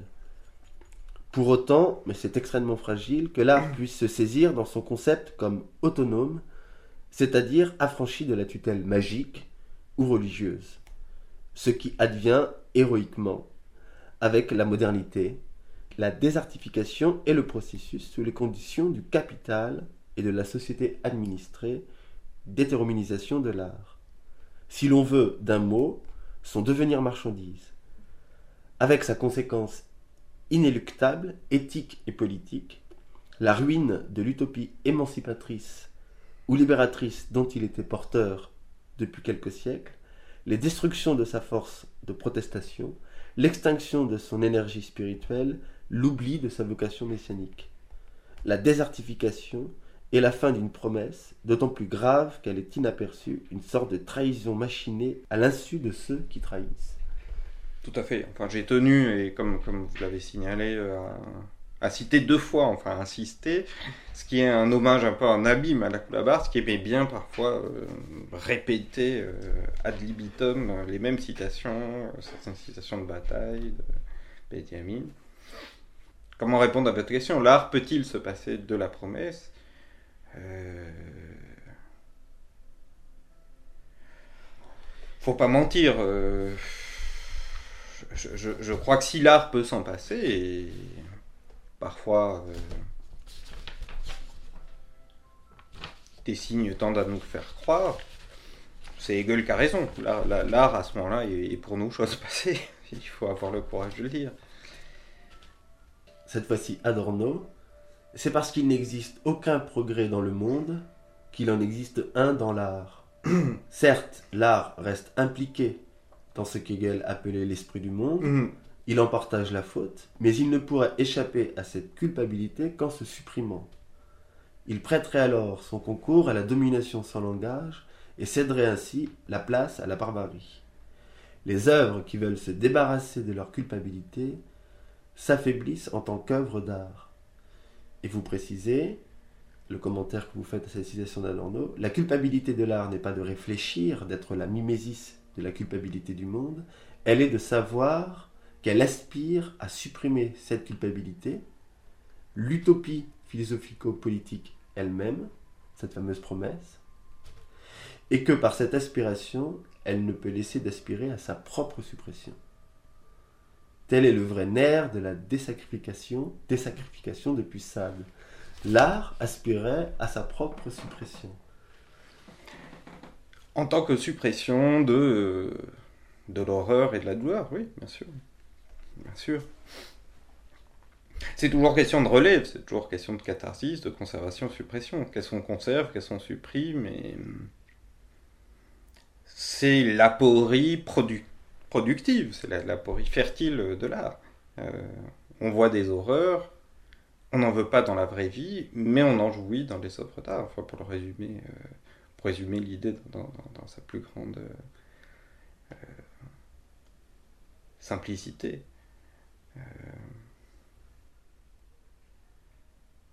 Il y a un très beau texte d'Adorno sur la notion de progrès, qu'on devrait vraiment ressortir et tirer à part aujourd'hui, parce qu'il y a beaucoup d'intellectuels, ça fait très chic de dire on est anti-progressiste. Sous-entendu, il y a tellement d'horreur et de que les utopies progressistes, en gros de gauche, euh, euh, ça va deux secondes, mais. Et c'est un texte très très subtil, et comme d'habitude, une espèce de dialectique tendue, douloureuse, déchirée euh, chez Adorno sur le progrès. Euh, quelle est sa notion de progrès? Et Adorno montre très très bien que la notion de progrès, par définition, se conteste elle-même. C'est quelque chose que j'ai résumé avant d'avoir lu, bien avant d'avoir lu ce texte dans, l'esprit du nihilisme. J'ai dit, bon, ben, coupons l'électricité à tous les intellectuels, et l'eau, et l'électricité, et le compte en banque à tous les intellectuels euh, antiprogressistes. Si on est antiprogressiste, allons jusqu'au bout de la notion d'antiprogressisme, renonçons-y totalement, c'est-à-dire, il, il- m'apparaît qu'il y a quand même une schizophrénie. Je pense c'est indigne de la philosophie de dire simplement, je suis progressiste, je suis antiprogressiste. La notion de progrès, comme le dit Adorno, est une notion qui, par définition, se, conteste elle-même, que bien sûr, en essayant de dépasser, euh, de supprimer euh, la douleur et la souffrance, nous l'avons par ailleurs euh, exponentialisé, pour, utiliser ce néologisme. N'empêche qu'on ne peut pas dire ce ne sont pas des progrès. On ne peut pas dire euh, les grandes inventions de la science, de l'art. euh, politique, par définition, c'est plus compliqué, de l'amour, de la sexualité, enfin, les grandes inventions érotologiques. Est-ce qu'on est prêt à renoncer à tout ça? Je veux dire, si, on est anti- antiprogressiste, euh, euh, on est ermite ou mormon. Enfin voilà. Euh, c'est une polémique contre les facilités, disons, d'un certain anti-progressisme d'intellectuels médiatiques en ce moment. Effectivement, la question de l'art prise dans sa radicalité, le résume, c'est que peut-être, et encore c'est pas sûr, à l'exception de Sade, qui, qui se serait bien vu probablement en aristocrate euh, tortionnaire, euh, mais on n'en sait rien. On n'en sait absolument rien. ça- C'est le mystère Sade. Est-ce que euh, Est-ce qu'il aurait été ce qu'il décrit si? Probablement pas. Euh, il est devenu l'écrivain qu'il était justement parce qu'il était du côté, bah, disons vite fait, des victimes et non pas des, bourreaux. Il était quand même. oui, c'est la, po- c'est l'aporie de l'art, c'est- c'est l'aporie mais fertile. C'est, c'est l'aporie euh, dynamique euh, de l'art. Euh, en ce moment, je travaille sur, oui, sur ce mini-opéra de, Schoenberg et Erwartung, qui est inspiré en plus de, de sa vie intime et de faits divers vraiment horribles. Sa femme l'avait trompé avec un peintre qui s'est suicidé euh, avec plusieurs coups de couteau euh, devant le miroir, enfin, une histoire vraiment horrible. Et donc, c'est un opéra euh, qui, fait partie de la naissance vraiment de la musique atonale qui une date là-dedans. C'est un opéra qui n'est pas très souvent joué parce qu'il est trop court, il fait une demi-heure. Et donc c'est l'exposition, oui, d'une situation horrible. Mais c'est un plaisir. Et oui, l'enjeu c'est de ne pas interpréter ça en termes euh, psychologisants, mais réellement comment est-ce que l'horreur euh, et ça, bon, je, cite des passages de la Goulabarde sur le peuple grec, c'est-à-dire la grandeur du peuple grec était de, euh, de regarder l'horreur en face, enfin l'horreur dont il procédait en tant que peuple en face. C'était c'était ça le côté religieux, euh, le côté sacré euh, des, des tragédies, euh, des performances. Nous, on a d'un côté les matchs de foot. J'adore le foot, hein, donc je, je suis pas en train de dire du mal, mais c'est pas pareil. Même si c'est grec le foot, par ailleurs, les, Grecs regardaient les Jeux Olympiques, enfin, ont créé les Jeux Olympiques. Et me signale les gueules dans la, à la fin de la religion de l'art. Le, sport et non pas la tragédie, la musique ou la poésie était pour les Grecs euh, probablement l'accomplissement ultime. Alors évidemment, Hegel va dire euh, il manque au beau corps athlétique la conscience de soi, blablabla. Euh, et ce que je voulais dire justement, c'était pas simplement nihiliste ou sur ce que j'appelle le nihilisme démocratique, mais c'est aussi de, de réfléchir à ce que nous faisons automatiquement, c'est-à-dire en tant que consommateur, en tant que spectateur. J'aime beaucoup le titre du livre de Rancière, Le spectateur émancipé, je trouve ça un magnifique titre très subversif par rapport aujourd'hui. Et c'était pas du tout une nostalgie, comme il peut presque y en avoir, euh, sans y en avoir chez la Coulabart, euh, en cela très mélancolique allemand. C'est précisément de mettre à la question ce que nous avons euh, sous les yeux aujourd'hui en tant que euh, consommateur, en tant que spectateur. Euh, Bon, quand j'étais adolescent, j'adorais les, films d'horreur. Alors j'en regarde moins maintenant, à part vraiment les artistes comme euh, De Palma, Dario Argento. L'autre jour, alors Michael Haneke, j'ai jamais beaucoup aimé, mais je regardais. et je dois dire, c'est un film qui m'a. La, la version américaine de, de Funny Games. Et puis bon. On n'a pas le temps d'en parler maintenant, mais puis c'est pas le, sujet de mon travail actuel, mais la question du jeu, de l'art comme jeu. Et là, voilà, on a par excellence euh, des gens qui jouent à un jeu qui est truqué et qui est horrible. Et puis, en plus, Haneke, en bon brechtien, court-circuite tous les effets cathartiques qu'un autre réalisateur sur les mêmes scènes euh, fignolerait, ménagerait. C'est-à-dire toutes les scènes qui, dans un, dans un, chez, un autre réalisateur, donneraient lieu à une sorte de suspense allaitant et de catharsis libératrice. Chez Haneke, sont court-circuités pour qu'on regarde bien l'horreur en face. Simplement, contrairement à ce que croit sans doute Haneke, même s'il est original d'un côté, ça reste de l'art puisque c'est quand même une opération euh, qui nous pousse à regarder euh, notre propre violence euh, en face. C'est toujours la même chose. C'est-à-dire qu'il n'y a pas de nostalgie dans mon propos, il y a une incitation à... Parce que je crois que c'est ça la philosophie, elle ne change rien à ce qui est là, elle donne juste un peu de distance et de réflexivité, d'inviter à... Oui, de prendre un petit peu de distance.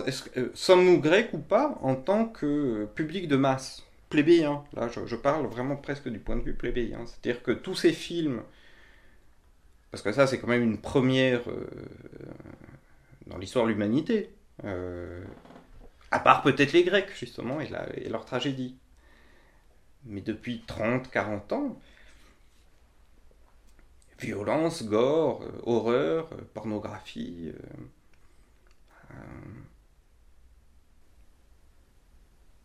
C'était pas comme ça avant, c'était censuré.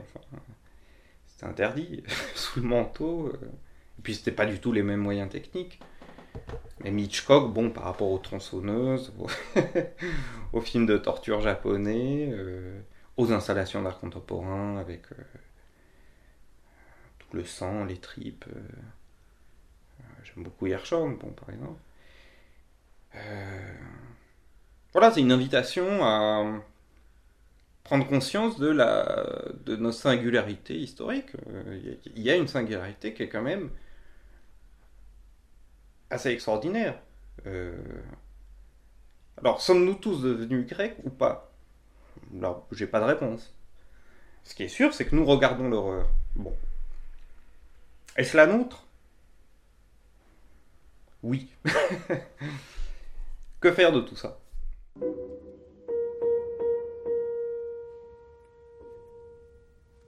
Ce que reproche Platon à la tragédie, mais c'est l'acte de naissance de la philosophie elle-même, que répète Badiou aujourd'hui, c'est vraiment l'opération philosophique consiste à isoler le bien. Voilà.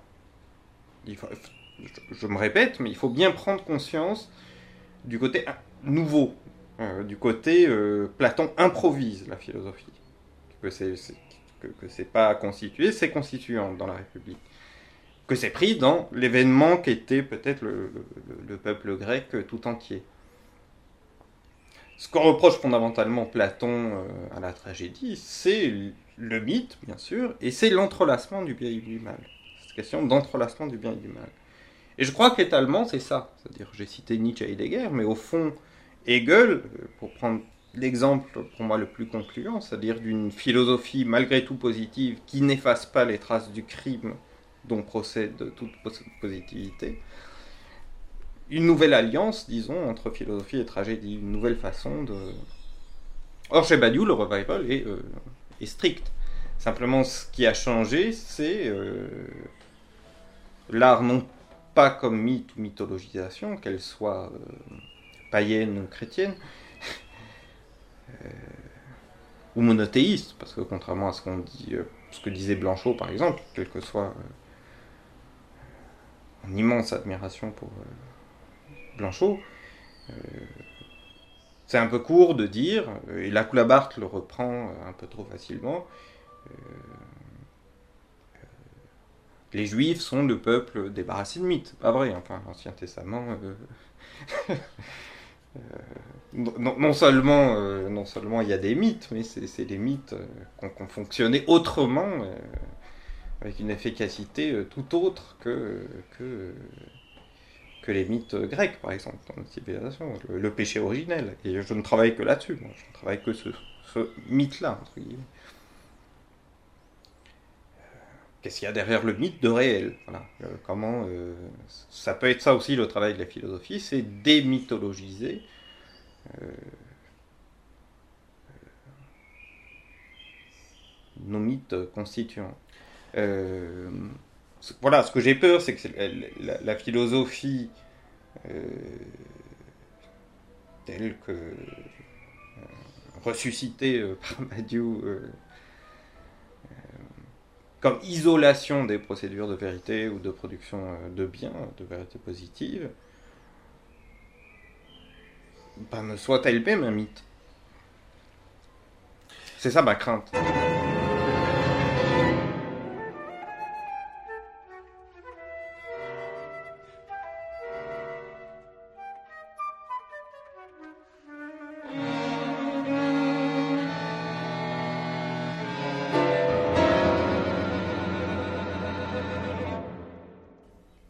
Chez Badiou, il y a une avis de non-recevoir euh, de la question de la technique. Chez la Coulabar, c'est le contraire. euh, bon, euh, en bon. J'essaye de trouver un moyen terme, pas, pas pour être modéré, mais de dialectiser le rapport entre science et technique. Chez Badiou, il y a une dénégation de la question de la technique, comme effectivité, disons, comme effectivité politique qui plus est de la science. La technique est quand même le nom dont fonctionne, euh, je le dis là en improvisant, mais la technique est le nom dont fonctionne la science à l'intérieur de la politique. Ou, faut aller plus loin, la technique est la manière dont fonctionne la science comme politique. Il y a une dénégation, une conclusion absolue de Badiou sur ces questions-là, ça c'est clair. Et chez Badiou, c'est ça qui, qui est mis à la question ici, c'est euh, la résorption de la question de la technique comme étant un effet parmi d'autres de la nature. Voilà. Ce frigo, ces lunettes, euh, l'avion. euh. Là, il faut des démonstrations bon, assez minutieuses, assez euh, techniques, c'est le cas de le dire, mais enfin, pour ma part, euh, non. Voilà, euh, non, la, technique n'est pas réductible à un pli parmi d'autres de, la nature. Alors Badiou, il y, a, il y a un côté, bon, la technique n'est qu'un effet parmi d'autres de la nature, et donc ça n'existe pas. C'est-à-dire la production n'existe pas, donc le mal n'existe pas. Vous voyez, tout ça tient ensemble. Pour moi, la, dénégation de la question de la technique, dénégation épocale et historique de la question euh, écologique, euh, c'est toujours pareil que cette question que j'appelais tout à l'heure résorption de la politique dans l'ontologie. Donc, malgré son image de marque comme ça un peu publique, euh, et puis Badiou nous retire, euh, nous retire de la politique avec toutes ces dénégations, ce qu'il essaye de nous donner par ailleurs, nous disant ça c'est la bonne politique, euh, en mode platonicien. euh, donc Mao Tse-tung d'un côté, retraduire la République en langage un peu argotique de l'autre. Tout- toutes ces dénégations sont solidaires et moi me coupe l'herbe de la politique sous le pied. C'est-à-dire que que j'aurais pu, même si c'était pas tout de suite, quand j'ai lu Lettres et l'événement, euh, c'était pas du tout euh, Mao Tse-tung qui m'intéressait. Enfin, je crois que le nom n'y apparaît pas une seule fois. Euh, Mais c'est clair que en tant qu'anarcho-situationniste, je me suis dit, là, il y a les outils hegeliens dont on a besoin pour une politique de demain. Plus tard, en entrant plus...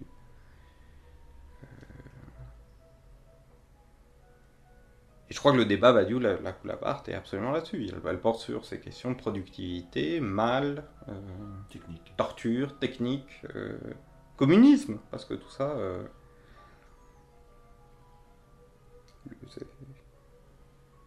c'est- une blague que je fais. Bon, le, le générique, qui est le nom de la vérité chez Badiou, c'est aussi bien souvent le dégénérique.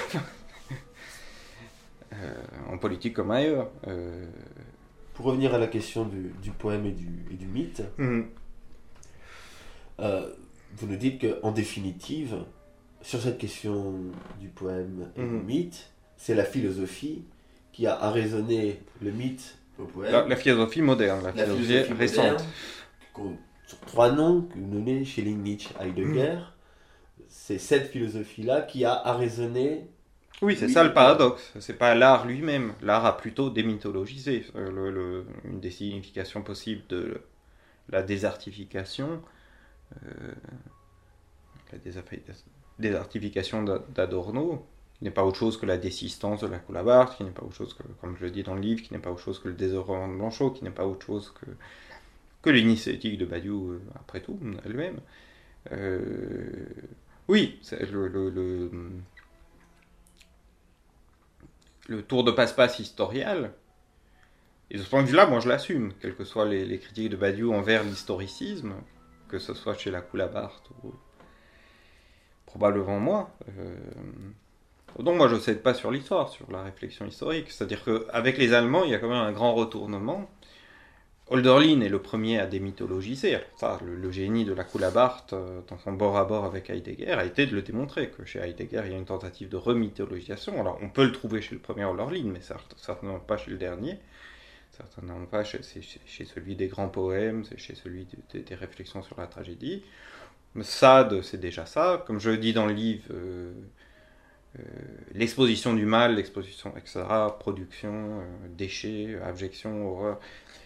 N'est pas autre chose que ce qui euh, remplace le mythe. Euh, euh, c'est pour ça que de manière provocatrice, et, si on le lit comme ça, c'est très facile de se scandaliser et de se faire taper sur les doigts par Claude Lanzmann, mais c'est vrai que j'ai dit, Auschwitz fonctionne, euh, euh, co- co- comme dit Nancy, l'interruption du mythe date d'Auschwitz, bon. Mais je dis, attention, ça fonctionne comme un mythe.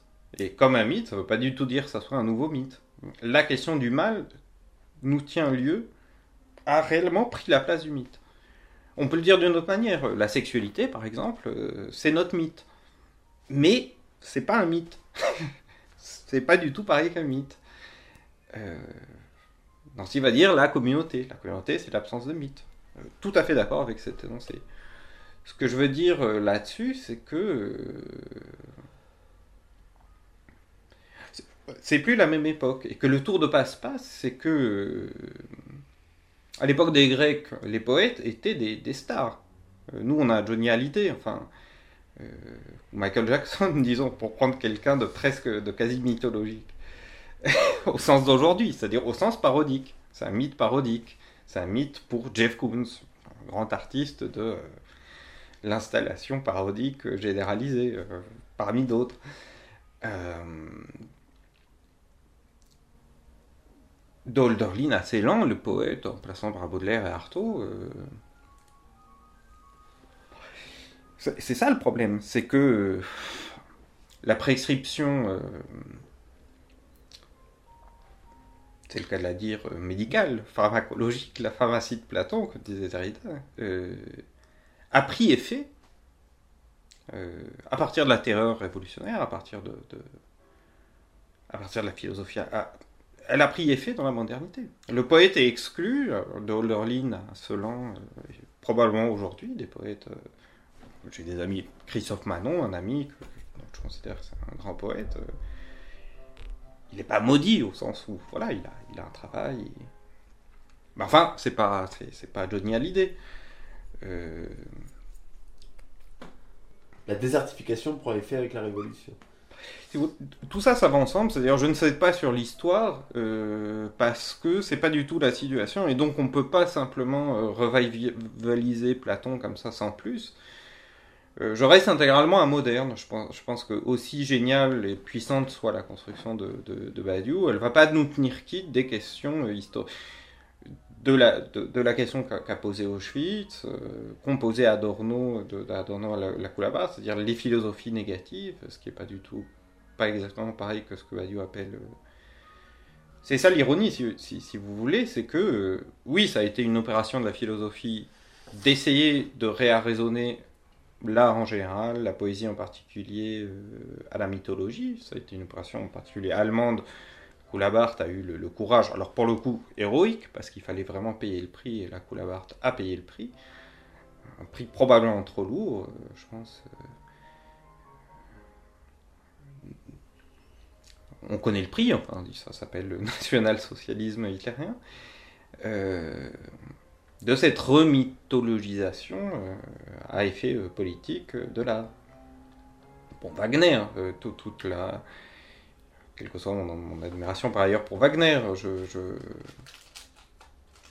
l'espèce de réhabilitation sans condition de Wagner, de tous les aspects de Wagnerisme, et de réfuter tout ce qu'on dit Adorno et la, Goul- la Goulabar, c'est-à-dire à l'intérieur même de l'art, euh, ce qu'on dit dans leur art, euh, Schoenberg ou Albanberg.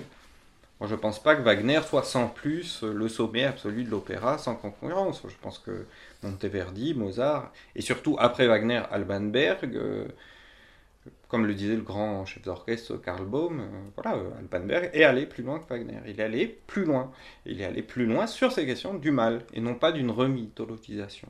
De ce point de vue-là, oui, euh, avec Badiou et Zizek, non, je, ne les suis pas, je ne les suis pas sur cette question de tout est bien dans Wagner, réhabilitons-le, à toutes fins politiques utiles, lesquelles, il s'agirait quand même de le dire, euh, c'est pour ça que oui, euh, ma, réflexion reste de nature historiale parce que euh, parce que voilà, c'est- pas c'est pas la même situation, c'est pas la même situation. Que la question que je pose c'est est-ce voilà, c'est la per- j'utilise le mot perversion dans une esthétique médiéviste, c'est-à-dire que ce revival platonicien, comme toute répétition, alors là on est encore un autre degré euh, sophistiqué de, catharsis, euh, conservation, suppression, euh, plus exactement, on supprime. Donc est-ce qu'en sous-main, il n'y a pas chez, au fond c'est ça ma question, est-ce qu'il n'y a pas chez Badiou une espèce de, de rapport à la question du mal qui est la même chose que Platon la question du mythe? Mais justement, c'est pas pareil. En fait, tout a changé. Tout a changé. C'est ça le propos de, de Mémésie, c'est euh, au-delà de l'esprit du nihilisme, bon, qui est difficile à lire, donc, euh, donc euh, il est lu petit à petit, Bechoya Bechoya, comme on dit dans le pays où j'ai grandi tout a changé parce que les artistes sont les démythologisateurs. Et la question que je pose, c'est est-ce que le platonisme moderne entretient un rapport qui, pour le coup, est particulièrement tordu? C'est-à-dire qu'on ne va pas reprocher euh, à l'art de démythologiser à travers la question du mal et de l'exposition du mal, on va lui reprocher de ne pas faire le contraire. Euh, on va lui reprocher, euh, oui, de ne pas alors c'est la question du grand art. Là par contre, de ce point de je ne suis pas sûr d'être d'accord avec tout ce que dit la Coulabarte sur l'impératif d'un art sobre, modeste, etc. etc. Parce que ça, c'est un peu ce qu'on a vu depuis 30 et 40 ans. On voit que ça aussi, c'est une impasse. Donc je, suis plutôt, de ce point de vue-là, par contre, du, du- côté de Badiou, pour dire nous avons droit à un grand art euh, aujourd'hui. Je dis juste... euh, premièrement, sur la question Wagner, que je ne peux pas le, suivre jusqu'au bout, que Adorno et la Coulabarte, euh, pour moi, ont définitivement raison, quand même, de manière assez.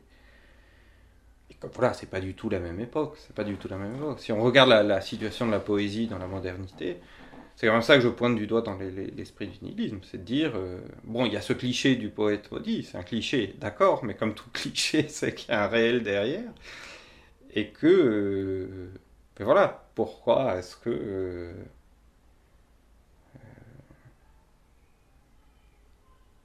Sophocle, il, a vécu, c'était. Il a vécu jusqu'à 96 ans, c'est ça, je crois 86, 87. C'était une superstar, c'était. euh, Les poètes étaient adorés dans la cité grecque. Il y a des pays, alors peut-être il faudrait nuancer, il y a des pays, euh, la Russie, le Portugal. euh, la Grèce, où les gens lisent la poésie communément. C'est peut-être une question aussi très très française, mais assez allemande, assez italienne, assez... C'est peut-être la question du capitalisme avancé. Eh, Peut-être que le capitalisme désartifie lui aussi, et, et du coup dépoétise. thank you.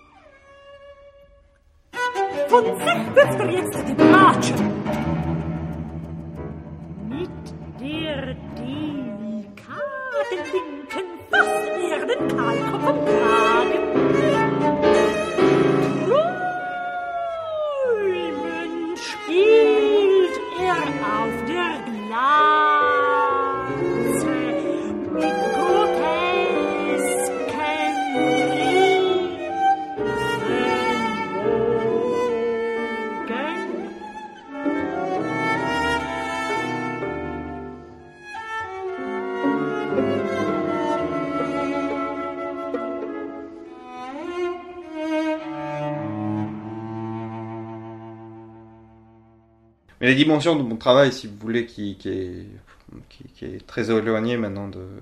et que je dois à la Coulabart sur. euh, ben voilà, ce- ce- cette réflexion tout autre euh, sur l'événement que celle de, de Badiou, ou de, de, de Deleuze ou Heidegger, pour citer d'autres grands maîtres universitaires, parce que avec l'âge, je me rends compte à quel point je, je ne le suis pas. Euh,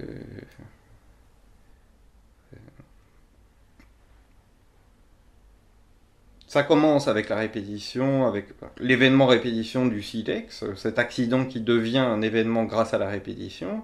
Pareil avec l'agriculture, avec la chasse, c'est épuré à force de répétition, événement euh, jusqu'à euh, la mathématique. Par la science, l'être humain s'approprie l'être. De cette appropriation de l'être, cette catégorie d'appropriation que j'hérite évidemment de, de Heidegger, mais que je remanie très très profondément pour des raisons que je ne vais pas développé ici. Cette appropriation de l'être qui a nom anthropologique que la science, avec sa communauté d'essence peut-être impure, avec par exemple la sexualité, le péché originel. Ce- ce- cette appropriation ontologique qui a, nom, qui a pour nom science dans la philosophie, se solde par un régime d'expropriation généralisée euh, qui est euh, qui est euh, la politique. Et l'utopie moderne, hein, c'est-à-dire l'utopie rousseauiste, euh, schillérienne, euh, hegelienne, marxiste, c'est une réappropriation, une redistribution de cette euh, expropriation euh, généralisée. C'est-à-dire c'est le schème bon, historial, hein, comme ça, mis en place, Rousseau, Schiller, euh, tel que très très bien commenté euh, par euh, la Coulabart, de, de, on a quitté la nature, mais à force de technicité et de virtuosité, on va devenir. euh, on va aller tellement haut et on. C'était ça l'utopie post-révolutionnaire euh, immédiate après la Révolution française. Que l'égalité universelle va à nouveau avoir lieu. Chez Hölderlin, il y a ça aussi au début d'Hyperion, c'est euh, les deux états idéaux, l'animalité, la nature, euh, en gambade, et puis, à force de science, on arrive à un point tel que. Et ça, quel que soit le pessimisme et le nihilisme ambiant, on en est toujours là. Enfin, il n'y a pas d'autre enjeu que celui-là. Euh, de, ce point de vue-là, oui, c'est- vraiment ce que, ce que j'apporte à la réflexion philosophique, c'est-à-dire politique, c'est ce lien science qui, par la technologie, devient expropriation, effectivement. Et ça, c'est vrai que de ne pas tenir compte de la technologie, euh, c'est un peu faire comme si euh, on pouvait se poser euh, en termes politiques, euh, en termes de puissance politique, on pouvait se poser les questions de la même manière que, disons, Lénine au début du XXe siècle. Mais par exemple, à l'époque, il n'y avait pas la bombe atomique, donc il n'y avait pas l'ombre d'une disparition, d'un suicide de, l'espèce humaine en tant que telle. Donc la question du sujet, du sujet politique, pour moi en tout cas, ne peut pas se poser de la même manière et dans les mêmes termes. Mais surtout, cette dénégation de la question de la technique euh, est une dénégation de l'impuissance où nous nous trouvons pour l'instant par rapport à la politique et par rapport à l'époque de Lénine. Il est évident que, oui, entre autres avec la bombe atomique, avec la surveillance technologique généralisée, avec... euh, il suffit pas de prendre les armes, enfin voilà.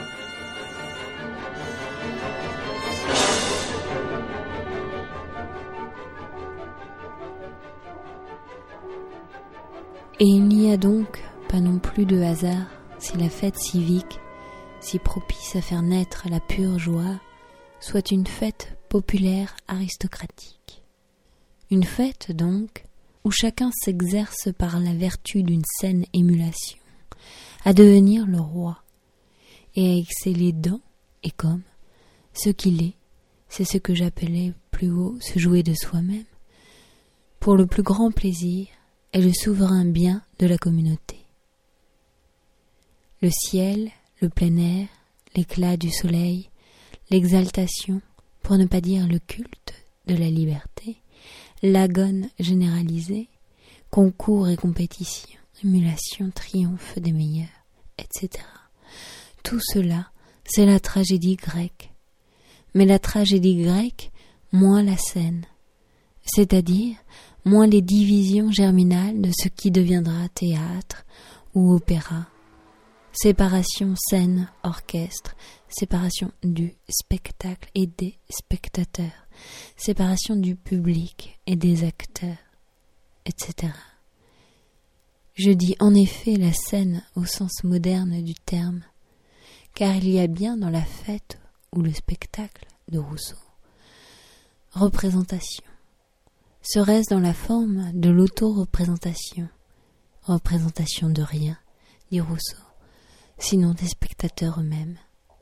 C'est pourquoi il ne suscite que la joie de l'être ensemble ou de la réunion, soit la vérité du plaisir que le théâtre, depuis Aristote, se donnait illusoirement pour règle de procurer.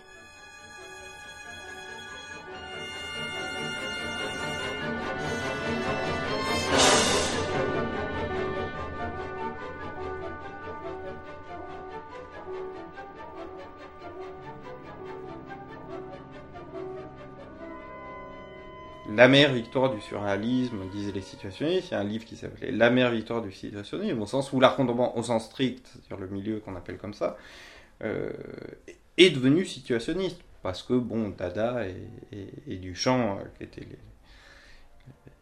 pères spirituels des situs, euh, étaient déjà situationnistes. C'est-à-dire, l'art, c'est de créer des situations. Bon, la, est plus là, c'est que l'art contemporain au sens strict est devenu situationniste en quelque sorte par définition. Donc euh, comment sortir aussi de cette aporie-là?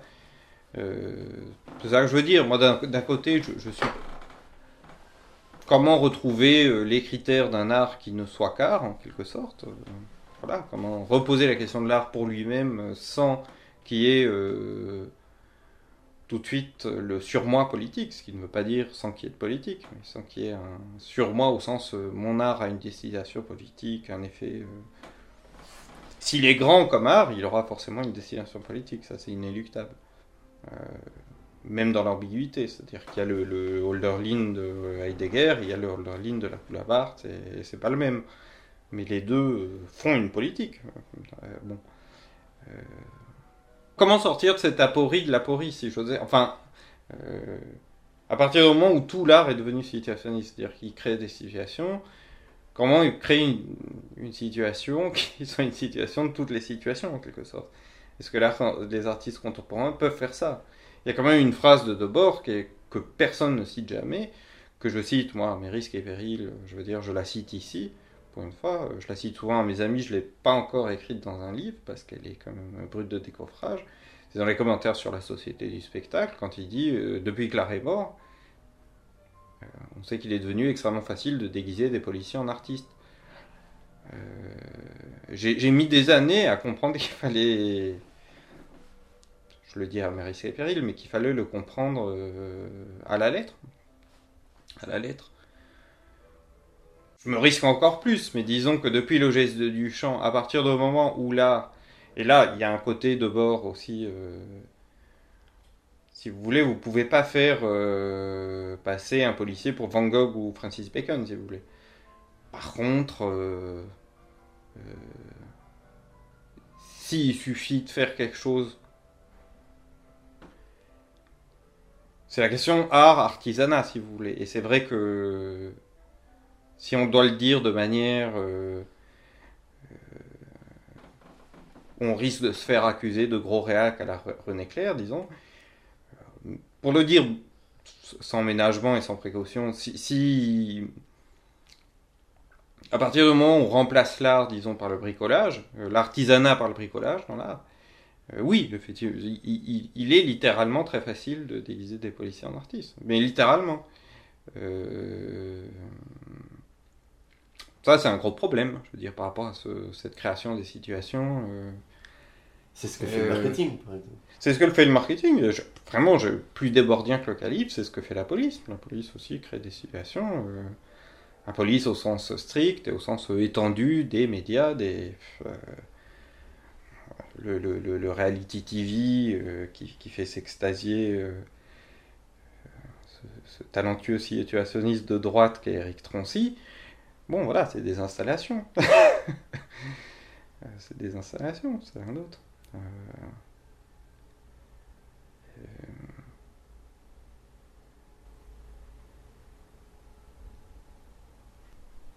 Par rapport à ce que je disais tout à l'heure, ce qui est sûr, c'est que la politique, pour moi, se joue. euh, c'est la manière dont ici, dans moment de, suspense, de suspension, je, peux résumer tout ce qu'on a dit. Ce que j'essaye d'apporter dans, ces réflexions. Euh, art, science, politique euh, à nouveau frais de démontrer euh, le bon vieux slogan Anard, la propriété c'est le vol. Enfin, ça c'est un vrai enjeu philosophique de ne pas laisser, j'ai dit tout à l'heure, les, ambiguïtés proprement philosophiques euh, à son plus haut niveau qui risquent d'être celles de Badiou sur cette question-là. C'est-à-dire, en ne parlant jamais de la question de l'appropriation, la dimension d'appropriation dans l'événement, et Heidegger n'en parlait pas non plus euh, comme j'en parle, même si c'est à lui que j'emprunte cette euh, dimension d'appropriation-expropriation. Ce que démontre vraiment mon travail, en tout cas donne des outils, je pense, à la politique pour le faire, c'est voilà, de démontrer à nouveau frais que, euh, oui, que la propriété dite privée ne va pas de soi. Parce que c'est sur un fond réellement métaphysique, euh, cosmologique, c'est-à-dire que euh, qui croise la vieille métaphysique, pas avec les naïvetés de la, humanistes, disons, de la vieille métaphysique, de la hiérarchisation, l'homme à l'image de Dieu, et en dessous la femme, et en dessous l'animal, et en dessous le... Par contre, ce qui est sûr, c'est que, euh, sans que ça soit une hiérarchie au sens euh, plus qu'on monte, plus qu'on est beau, puisque c'est presque le contraire aussi bien, plus on va dans l'appropriation, un animal va plus loin dans l'appropriation qu'une plante. Une plante s'approprie euh, l'air, l'eau, le soleil, c'est tout. Elle bouge pas. Un animal, déjà, il est dans la transgression de ce que la plante ne transgresse pas, c'est-à-dire le mouvement, euh, mouvement totalement gratuit, euh, une appropriation de temps et d'espace. C'est des choses aussi que je dois développer à l'avenir. euh, la sexualité, la jouissance. euh, Badiou dit à Zizek que la philosophie n'a rien à faire avec la jouissance. Je suis pas du tout, du tout d'accord. Je pense que la recherche que je tente sur la notion d'événement, c'est quel est ce, rapport entre appropriation du temps et précarité de la jouissance. Précarité aussi bien de, l'être qui s'approprie le plus, euh, de l'étang qui s'approprie le plus d'être, notamment l'animal humain. Alors plus il y a d'appropriation, plus il y a d'expropriation. Et en tout cas, dans la constellation humaine, déjà, il y a une sorte de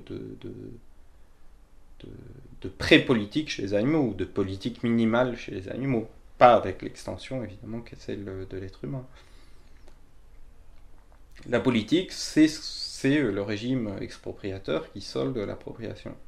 Alors, peut-on réparer, euh, Tikkun, euh, peut-on réparer euh, espèce de tort originaire fait par la science et sans noircir le tableau plus que nécessaire? Il est déjà assez noir comme ça, certes, mais euh, c'est ça qui est extrêmement complexe. Ne, pas fermer les yeux sur les atrocités dont nous sommes responsables, aujourd'hui comme hier. Ne pas non plus désespérer bien court parce que, euh, voilà, pas, pas par bonne volonté, ou... mais parce que tout ce nihilisme comme ça qui nous dit de, ne rien faire et qui arrive à nous réduire à ne rien faire, euh, ça va comme ça aussi. C'est une manière de voir euh, qui est fausse. Fermer les yeux, ce serait un certain art, un art qui, vous dites, nous assistons même plus de toutes parts à une imitation du vide, qui est le cœur de la modernité, de la modernité, mais à une imitation vide qui laisse tout en l'état. Une mimésis indistincte de ce qu'elle imite. Bah, L'esthétique relationnelle, disons, pour durcir un peu les choses, et malgré le, le- le- la considération que j'ai pour le travail proprement de critique de Gouriot, et pour certains des artistes, euh, bon, euh, ponctuellement, euh, ça, c'est une des productions des artistes, euh, il y a un côté quand même situationnisme euh, social-démocrate. Enfin, situationnisme subventionné dans, tout ça. Bon, qu'on appelle ça esthétique relationnelle, réalitisme, geek, tout ce qu'on... tous les contextualismes, les, les... Oui, ça laisse tout le temps l'état, ça c'est évident que... C'est une question très très profonde, hein, comme le disait le psychanalyste Pierre Cassel, euh, bon, c'est... Il a un psychanalyste comme ça, il a un artiste contemporain comme ça sur son divan, il dit, bon, bah, il peut pas euh, produire une faire une œuvre comme ça, comme, comme étant l'auteur, le producteur. De... Ils ne peuvent qu'esthétiser ce qui est euh, déjà là. Après tout, pourquoi pas, hein, mais Donc l'enjeu pour l'art, en tout cas, c'est d'avoir, de prendre conscience qu'il est mimétique. c'est vrai que ça, euh, ça c'est un, des propos de mon travail. Euh, une des prises de conscience aussi, comme ça, euh, presque tilt, euh, un jour, j'ai cessé de croire, mais ce qui s'appelle cesser de croire, mais violemment, à, à la prétention euh, qu'on disait approximativement anti-esthétique. Bon, ça encore on peut discuter. Mais la prétention anti-mimétique de l'art, ça c'est vrai que d'un seul coup je me suis aperçu que tout ça était faux, que, que l'art, et pas seulement l'art, ne pouvait pas se passer de mimésis. Enfin la mimésis, on y est. euh, c'est aussi originaire, alors, pour euh, paraphraser Lacou, que, que, le langage ou, hélas, l'argent. l'argent, on peut espérer qu'il que même s'il touche aux origines même de notre fonctionnement euh, anthropologique, on peut, peut espérer, malgré tout, qu'il soit supprimé, parce qu'après tout, c'est que du papier. Évidemment, c'est beaucoup plus, hein, c'est, la forme même de, la sacralité pour nous, c'est du papier inv- investi par l'être, quoi, pas investi par le... Comme, les fétiches étaient investis par, les dieux. Euh, mais c'est vrai que pour moi, il, n'y a pas d'art anti-mimétique. Ça, n'existe pas. Il n'y a pas d'art non mimétique. Pas au sens où ce qui sortirait du mimétisme ne serait pas de l'art. C'est pas du tout ça. C'est tout ce qui prétend. euh, Et d'autant plus prétend-on à euh, la destruction de la mimésis, etc., etc., ça reste totalement euh, mimétique. J'ai même pas envie de donner d'exemples concrets parce que ça, n'existe pas. Un art non mimétique, euh, ça n'existe pas parce que euh, il n'existe pas d'être humain non mimétique. Je crois que l'art, oui, doit sortir de cette espèce de parce que ça marche pas, parce que c'est faux, parce que c'est une mauvaise foi. Voilà, c'est une mensonge par rapport au réel, par rapport au fonctionnement réel des choses. euh, qui dit art, aussi iconoclaste aussi euh, déterritorialisé, aussi euh, contre-esthétique, etc.. C'est comme les gens qui disent oh là là, ce qu'on essaye de faire, c'est sortir du- de l'artiste 19e siècle, et ça. On a un peu envie de leur dire écoutez, on est en 2010, pourquoi ne pas sortir aussi du 20e siècle? Il serait temps. Mais d'autant plus qu'évidemment, alors toujours le côté rapport à Balois de la philo, euh, c'est vrai que quand on découvre un peu les premiers romantiques, on se dit que précisément ceux qui croient être sortis du 19e et ceux qui croient être sortis du romantisme euh, ne font qu'accomplir euh, vraiment. ça, se résume en trois phrases de- de Friedrich Schlegel. Euh, le, côté justement postmodernisme, ironie, euh, sarcasme, iconoclasme. euh, L'iconoclasme aujourd'hui, c'est quand même un peu provincial, j'ai envie de dire. C'est plus, c'est plus Duchamp et encore moins Sade où il y a un côté un peu plouc quoi chez tous ces iconoclastes compulsifs et surtout qui disent qu'ils sont sortis, ils sont pas du tout sortis. Et puis les, romantiques, c'était euh, c'était quand même des, types assez cyniques, assez arrivistes. c'était des artistes contemporains. Avec ou sans guillemets, quoi. Mais, bon, beaucoup plus littéralement. Et ça, une fois de plus, c'est le mérite de la Coulabarse euh, euh, de nous avoir ouvert les yeux là-dessus. Il n'y a pas de programme de l'art contemporain, alors là, au sens étendu, possible en dehors de, de, de ce qu'ont intuitionné euh, les, premiers romantiques. Ça, c'est...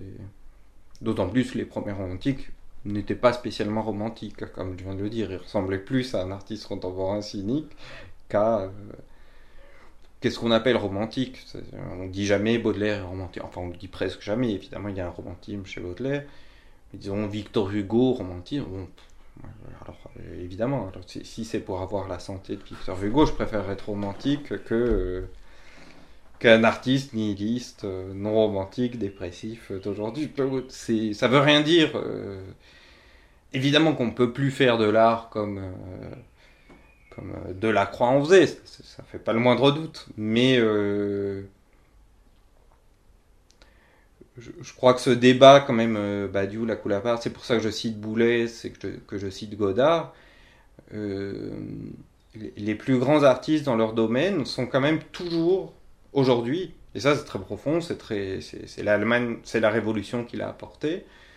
C'est pour ça que je n'essaie pas sur l'histoire, c'est pour ça que la Coulapart nous est très très précieux. Euh, les plus grands artistes, Godard ou Boulez ou, et quelques autres, sont toujours des gens qui ont euh, une réflexion sur l'histoire de leur art. Toujours. On n'était pas du tout obligé, il y a trois siècles, de. Était obligé de, de, de, de- de s'y connaître quand même un peu. Maintenant, on est vraiment euh, obligé de. Si on veut échapper, pour aller vite au nihilisme, on- un artiste est forcément quelqu'un qui aura vraiment une histoire très très euh, pointue de son art. Voilà. Cette euh, proposition de la, de la, mi- de la mimésis que, que vous faites pose l'altération, donc le mouvement, L'altération intérieure à la mimésis. Un, on n'échappe pas à la mimésis, ça c'est hors de question. Précisément parce qu'au contraire, l'art euh, aussi euh, doit comprendre que c'est sa chance. C'est-à-dire qu'il y a quelque chose d'archi-mimétique dans le comportement humain. Nous ne serions pas ce que nous sommes euh, sans mimésis. Tout commence avec ça. Tout commence avec la répétition du silex ou le stade du miroir, une sorte de stade de miroir originaire. Et que ce geste-là est, est archi-esthétique. L'archi-mimésis est archi-esthétique, si j'ose dire. Et que donc l'art a un rôle à jouer là-dessus. Et que plus il sera artistique, ça par définition, plus il sera politique. Inutile de politiser l'art plus que de. Inutile de le mettre sous. plus que son geste en fait. plus que son geste euh, inhérent. O alter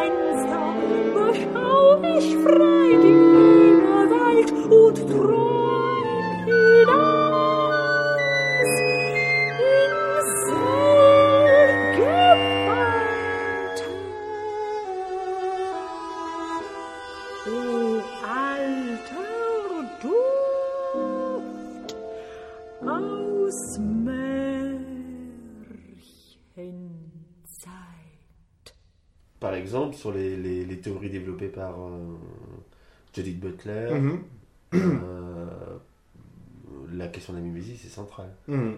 Sur, sur les questions queer, par exemple. Mhm, mhm. C'est certain, moi, mon. Mais c'est toujours la même chose, ça, c'est mon côté. euh, euh, Le queer en tant que tel, enfin, je, voilà, je, je suis. Mais ce ce qui me. euh, dérange, c'est, disons, le. le- euh,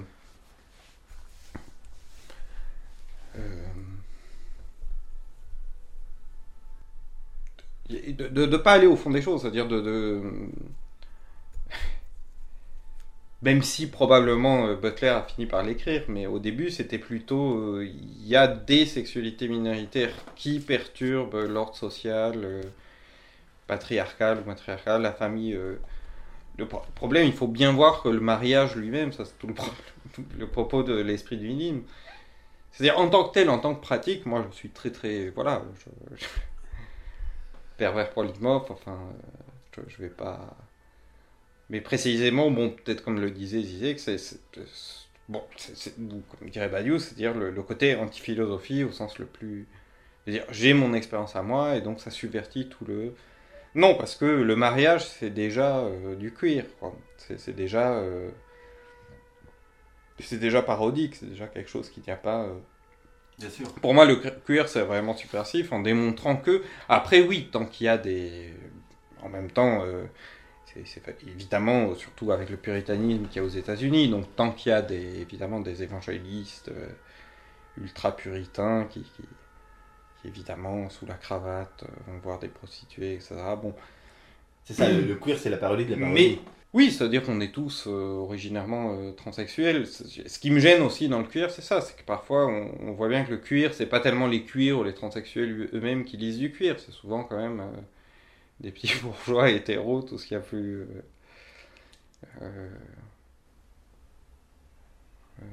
lambda, quoi.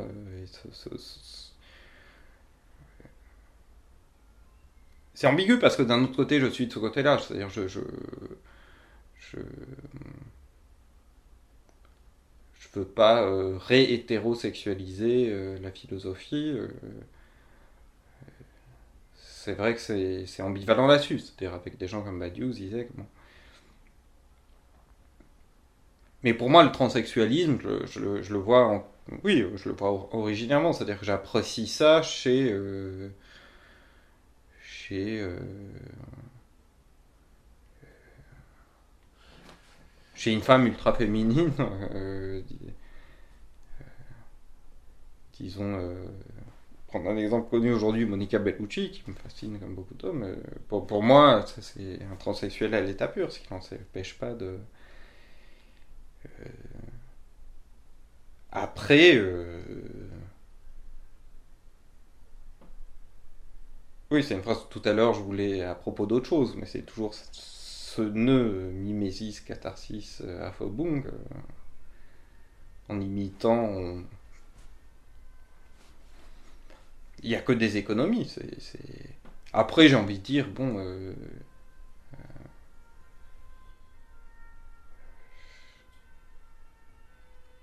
Ce que je pourrais dire d'un petit peu, de ma conviction un petit peu nouvelle, dans le cours d'une discussion, c'est-à-dire quelque chose que je n'arrive pas encore à développer, à proprement parler ou en tant que tel euh, en philo, même si j'ai beaucoup travaillé euh, sur Deleuze, mais en d'autres termes, parce que chez Deleuze, comment dire, euh, il y a toujours une doxa philosophique. jeune philosophe il y a quelques années, c'est pour ça que quand je suis arrivé, j'ai dit Ah, Badiou, ah bah, merde, c'était notre prof, on s'était pas rendu compte c'était un grand philosophe. Parce qu'il y a un conformisme aussi, comme, comme les autres, ils regardent le box-office et ah, il y a Deleuze, il y a Foucault, bon, on est deleuze-foucaultien, voilà, c'est super. Et c'est vrai que moi, je préfère, comme notre amant d'ailleurs, aller y voir de moi-même. Et, et c'est vrai que là, oui, je me suis dit quand même, là, il y, a un- il y a un type, Badiou, c'est bon, c'est un très très grand philosophe quand même. euh. Ah oui, non, mais c'est vrai, c'était notre prof. Bon.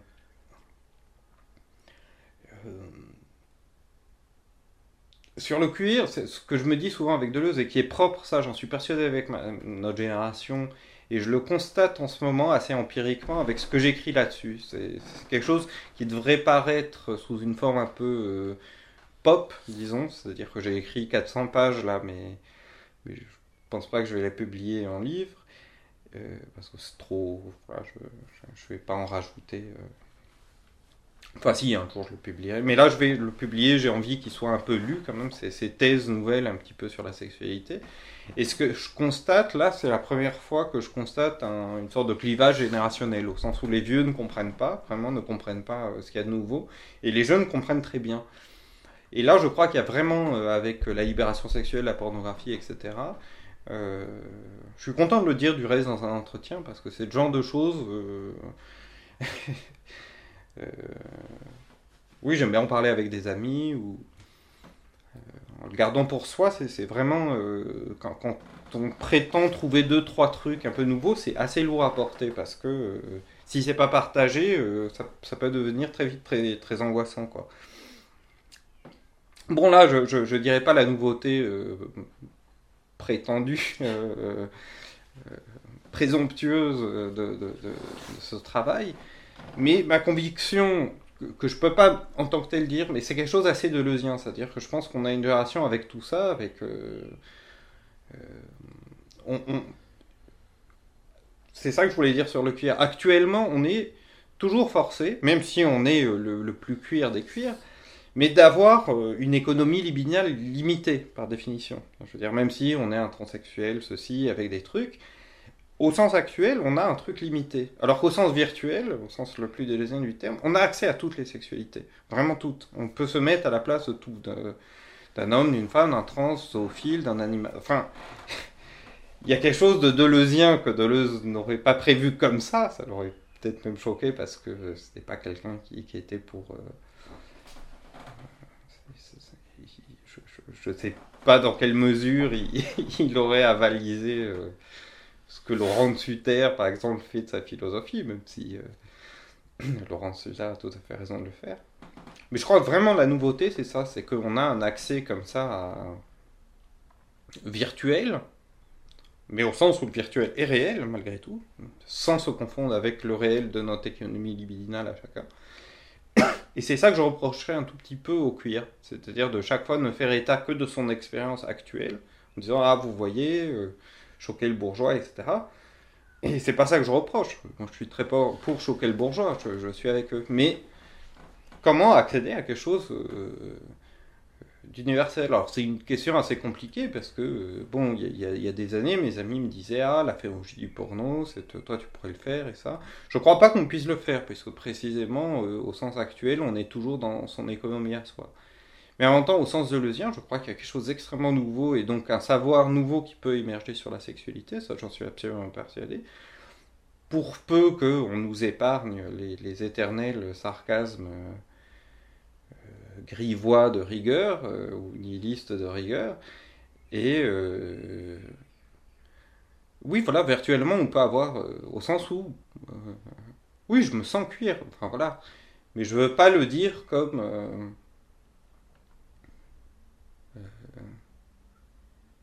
Ni comme un petit bourgeois qui se délecte du cuir, ni comme... euh, je veux vraiment le dire philosophiquement en espérant atteindre euh, n'importe qui. Moi je pense que les, vrais transsexuels, par exemple, les vrais... euh, la plupart des vrais transsexuels, ils, ils sont pas du tout pour une indistinction des sexes, ils sont vraiment dans un devenir... Ils sont deleuziens. Ça c'est un, un reproche que je, je, je faisais là dans un texte par contre qui a été écrit, inédit, où je disais il faut choisir, soit on est déridéen, soit on est deleuzien. Alors, ils mélangent toujours un peu euh, tous les cuirs, on est à la fois déridéen, deleuzien, tout ce qui est philosophie de la différence c'est bon à prendre. Non, c'est pas du tout pareil. Euh, soit on est déridéen, donc on va dire il y a toujours un troisième sexe, c'est-à-dire comme disaient euh, les autres grands philosophes d'Indochine, donc 561, donc 6 milliards de sexes aujourd'hui, ou voire plus. Pourquoi? Parce qu'il y a toujours une différence qui déborde le couple des opposés. Soit on est, à mon avis c'est plus profond, on est deleuzien. C'est-à-dire que euh, actuellement on est toujours ceci, mais dans le devenir virtuel, on est toujours cela. L'actuel masculin n'est jamais que euh, le, le- le double du virtuel féminin, etc. Euh, moi, je constate que quand même empiriquement, si on enlève aux, aux vrais transsexuels, je parle des transsexuels qui sont plutôt dans un devenir femme, mais évidemment ça s'appliquerait à l'inverse, je parle de celle-là. Si on enlevait à ces, transsexuels tous les signes de la féminité, le signifiant féminin, etc., si on appliquait à la lettre ce que leur prescrit la littérature queer, qui est quand même une littérature euh, très universitaire, hein, très euh, d'un certain milieu, euh, moi je suis sûr qu'on leur enlève tout.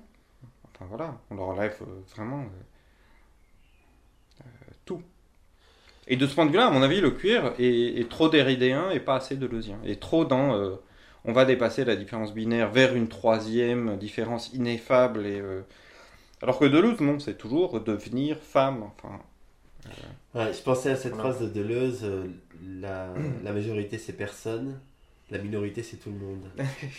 très belle phrase. Que je- qui, à mon avis, euh, lié à ça, c'est-à-dire oui, oui, de la question de justement qu'on cesse de s'actualiser, qu'il n'y a pas un tiers. absolument.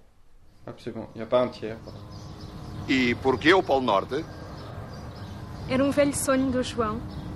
Encontrar uma alma gêmea com a qual pudesse mexer maravilhosamente a bacia no Polo Norte. Não foi Deus, foi a bacia de John Wayne que o inspirou durante a vida inteira. A bacia de John Wayne? Não estou a ver. No sonho do meu marido, John Wayne mexia maravilhosamente a bacia no Polo Norte. Há sem dúvida sonhos mais extravagantes. E se me é permitido, podemos saber que estranho mistério envolve a bacia de John Wayne? Não há mistério nenhum. É muito simples. O John Wayne arrasta ligeiramente a perna esquerda porque é mais pesada do que a direita. Os velhos alfaiates sabiam-no e por isso provavam as calças sempre à medida. Na perna esquerda, junto aos órgãos genitais, desenhavam a giz uma bolsinha e perguntavam escrupulosamente aos clientes: está bem assim ou quer uma nadinha mais folgada? Ora aí tem. Não havia que enganar. Estavam sempre no sítio e à mão de semear. E, tendo chegado a essa conclusão, decidiram casar-se.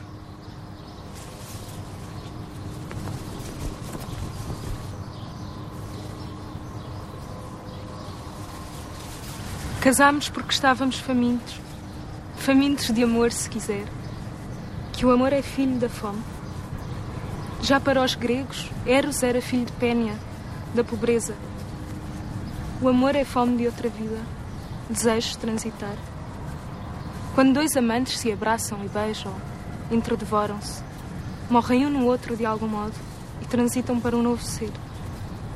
A vida não pode ficar em nós a repetir-se que repetir é estar parado. É ocupar o mesmo lugar. O amor compensa a morte, dá o que ela tira. O homem perpetua-se amando e alimentando-se. Comei, este é o meu corpo. O corpo é fruto assimilado, o fruto é humus, água e sol. E o fruto assimilado se transformará em espírito, alcançando assim a divindade. E dizia-se ainda mais. Dizia-se, por exemplo, o que é que o cu tem a ver com as calças? A minha mulher é que sabe tudo, mas para dizer a verdade não há grande coisa para saber. A primeira vez que vi a Ariane, olhei-a nos olhos, de alto a baixo, à minha rica bacia, calei-me muito bem caladinho e disse de mim para mim: É esta. Um homem, se for homem, aguenta a penada. Tente não caia Joãozinho. Não sou homem de muitas falas. Na primeira aberta, só lhe disse o que o professor Salazar terá dito à governanta. Mariazinha, não estamos aqui para nos divertirmos. E podemos saber o que, à semelhança de tantos dos nossos compatriotas espalhados pelos quatro cantos do mundo, os leva a emigrar? Pode. Estamos fartos desta caca. Mas não têm condições de trabalho neste país? Nem de trabalho, nem de coisíssima nenhuma.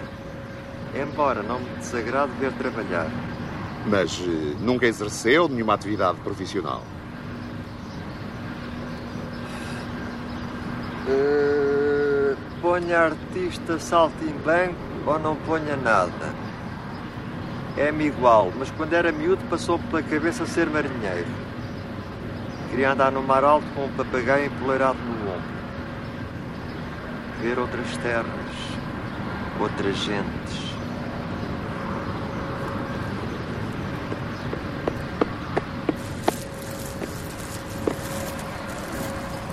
Não sejas modesto, meu amor. Agora anda com a mania que foi marinheiro de água doce. Je te salue, vieil océan. Il était un petit navire qui n'avait ja, ja, jamais navigué. Ohé, ohé. E como pensam sobreviver no Polo Norte? A comer carne de burro?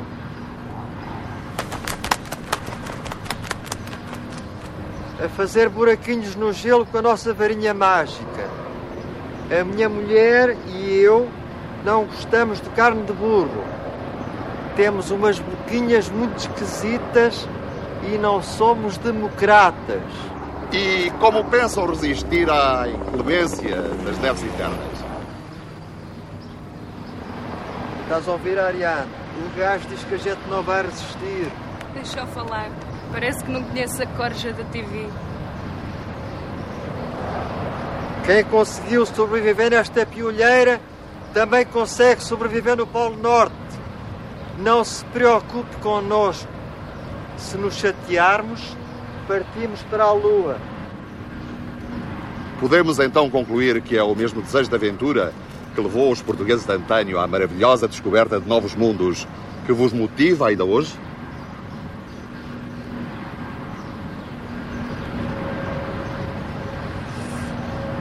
Ouça, meu simpático senhor.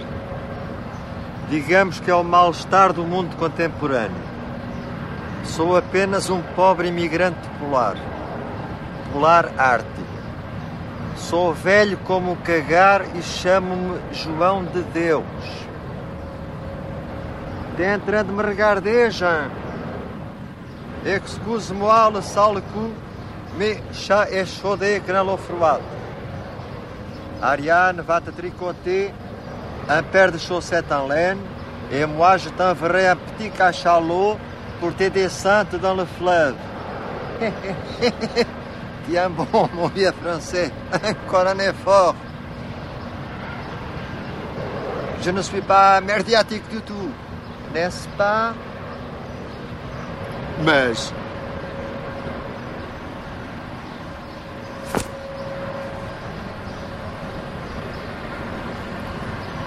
Anda, Luciano, já enganamos mais um.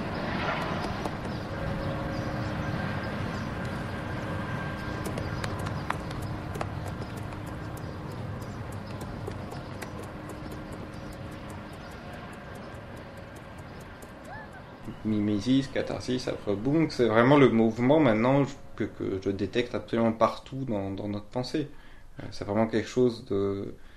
Et tout à l'heure, j'allais la citer sur Bataille. Après, quand on a parlé du cuir, sur Bataille, j'allais citer euh, ce que disait euh, justement son ami Blanchot. Tout, dépassement trouve son point de gravité dans ce qui dépasse. Donc, euh, l'œuvre d'art trouve son point de gravité dans l'horreur qu'elle surmonte, qu'elle surprime en la conservant.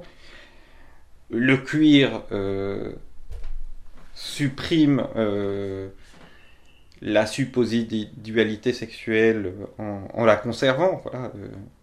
Mais il faut qu'on. Enfin, je sais pas. Je, je parlais euh, au nom des transsexuels, mais je parle aussi en mon nom propre. Je veux dire, ne m'enlevez pas les signifiants homme-femme parce que.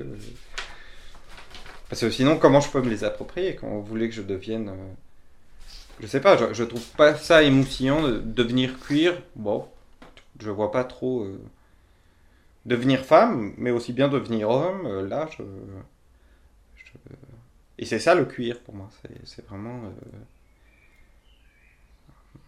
Ce, ce, ce devenir euh, là. Pour terminer cette discussion, quelque chose qui serait votre geste philosophique pour rebondir sur le fait qu'on ne dépasse pas, on est toujours pris. on ne dépasse pas Descartes, Kant, Marx, Hegel et quelques autres. Pour autant qu'ils marquent la direction d'une recherche, une orientation véritable. On ne dépasse pas Freud non plus. On n'en fait pas non plus le bilan. on s'en sert, on se déplace à l'intérieur, on se guide avec ce qu'ils nous ont donné comme direction. Tout à fait. L'important, c'est euh, la singularité de ce que vous avez prononcé d'un petit peu nouveau dans, en l'occurrence, dans le champ philosophique. Donc, euh, avec les enjeux qu'il y a derrière, c'est-à-dire tous les enjeux politiques. Donc, euh, ma polémique avec Badiou, c'est ma fidèle infidélité. Voilà, je cite Orline là-dessus. ma fidèle infidélité à Badiou, parce que c'est la seule manière d'être fidèle, c'est vraiment de, y compris en étant euh, c'est ce que je voulais dire aussi, voilà, qui, m'a échappé avec le, cuir. Euh, ça, j'y pense depuis quelques, quelques semaines. Comme je suis un peu dans une période de procrastination, je j'écris pas encore, mais je. Sur ces questions de la technique, il serait assez. euh, à la fois facile, mais il faut y aller. oui, de prouver que là. Bon, il y a le cinéma de Cronenberg qui le montre très bien, mais que. Pour ce qui est de l'animal humain, précisément, euh, on le voit de plus en plus. Le, lien technologie-sexualité, bon, euh, euh, c'est une territoriali- territorialisation du vide au sens où l'entend Badiou, et que ça, on peut pas confondre. On peut pas confondre avec les autres animaux. Il n'y a pas de.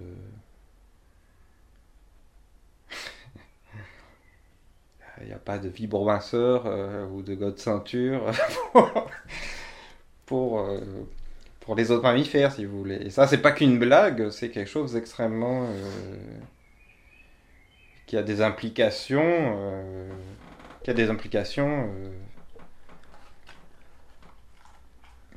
quels que soient les, les, les, les- les ri- rivois qui accueillent ce genre de, de- d'énoncé, mais qui a, des implications. euh, philosophique, c'est-à-dire que, bon, au-delà de la blague, c'est vraiment, on, ne peut pas résorber la technique purement et simplement dans un schéma euh, ontologique comme ça. Euh, que c'est simplement de la nature en plus. Ça, c'est vraiment une discussion, euh, ouais, très très profonde avec euh, Bayou. Et donc, oui, pas, de- pas, de, pas de dépassement de Bayou, mais un déplacement de tous les côtés. L'important, c'est de faire euh, quelque chose de nouveau, voilà. Euh, c'est tout. De, de, prononcer vraiment des énoncés dont on puisse dire, ah ben ça, ça n'a pas été dit euh, comme ça avant.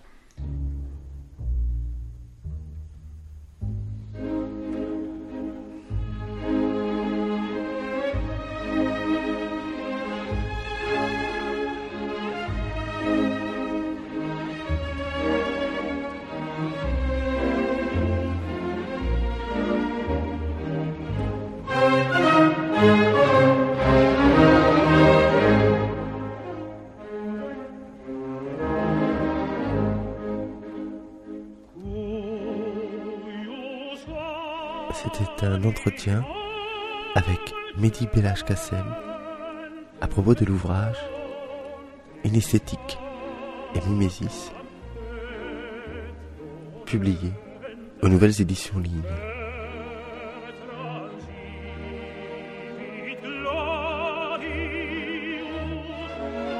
Musique Laurie Anderson, Yoko Ono et Evartung de Schoenberg.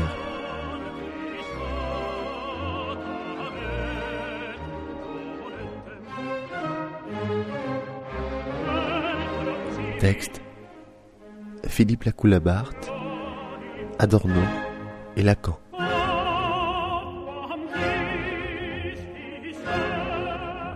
Archive Entretien avec Georges Bataille, INA 1958. Extrait du film Le bassin de John Wayne de João César Monteiro.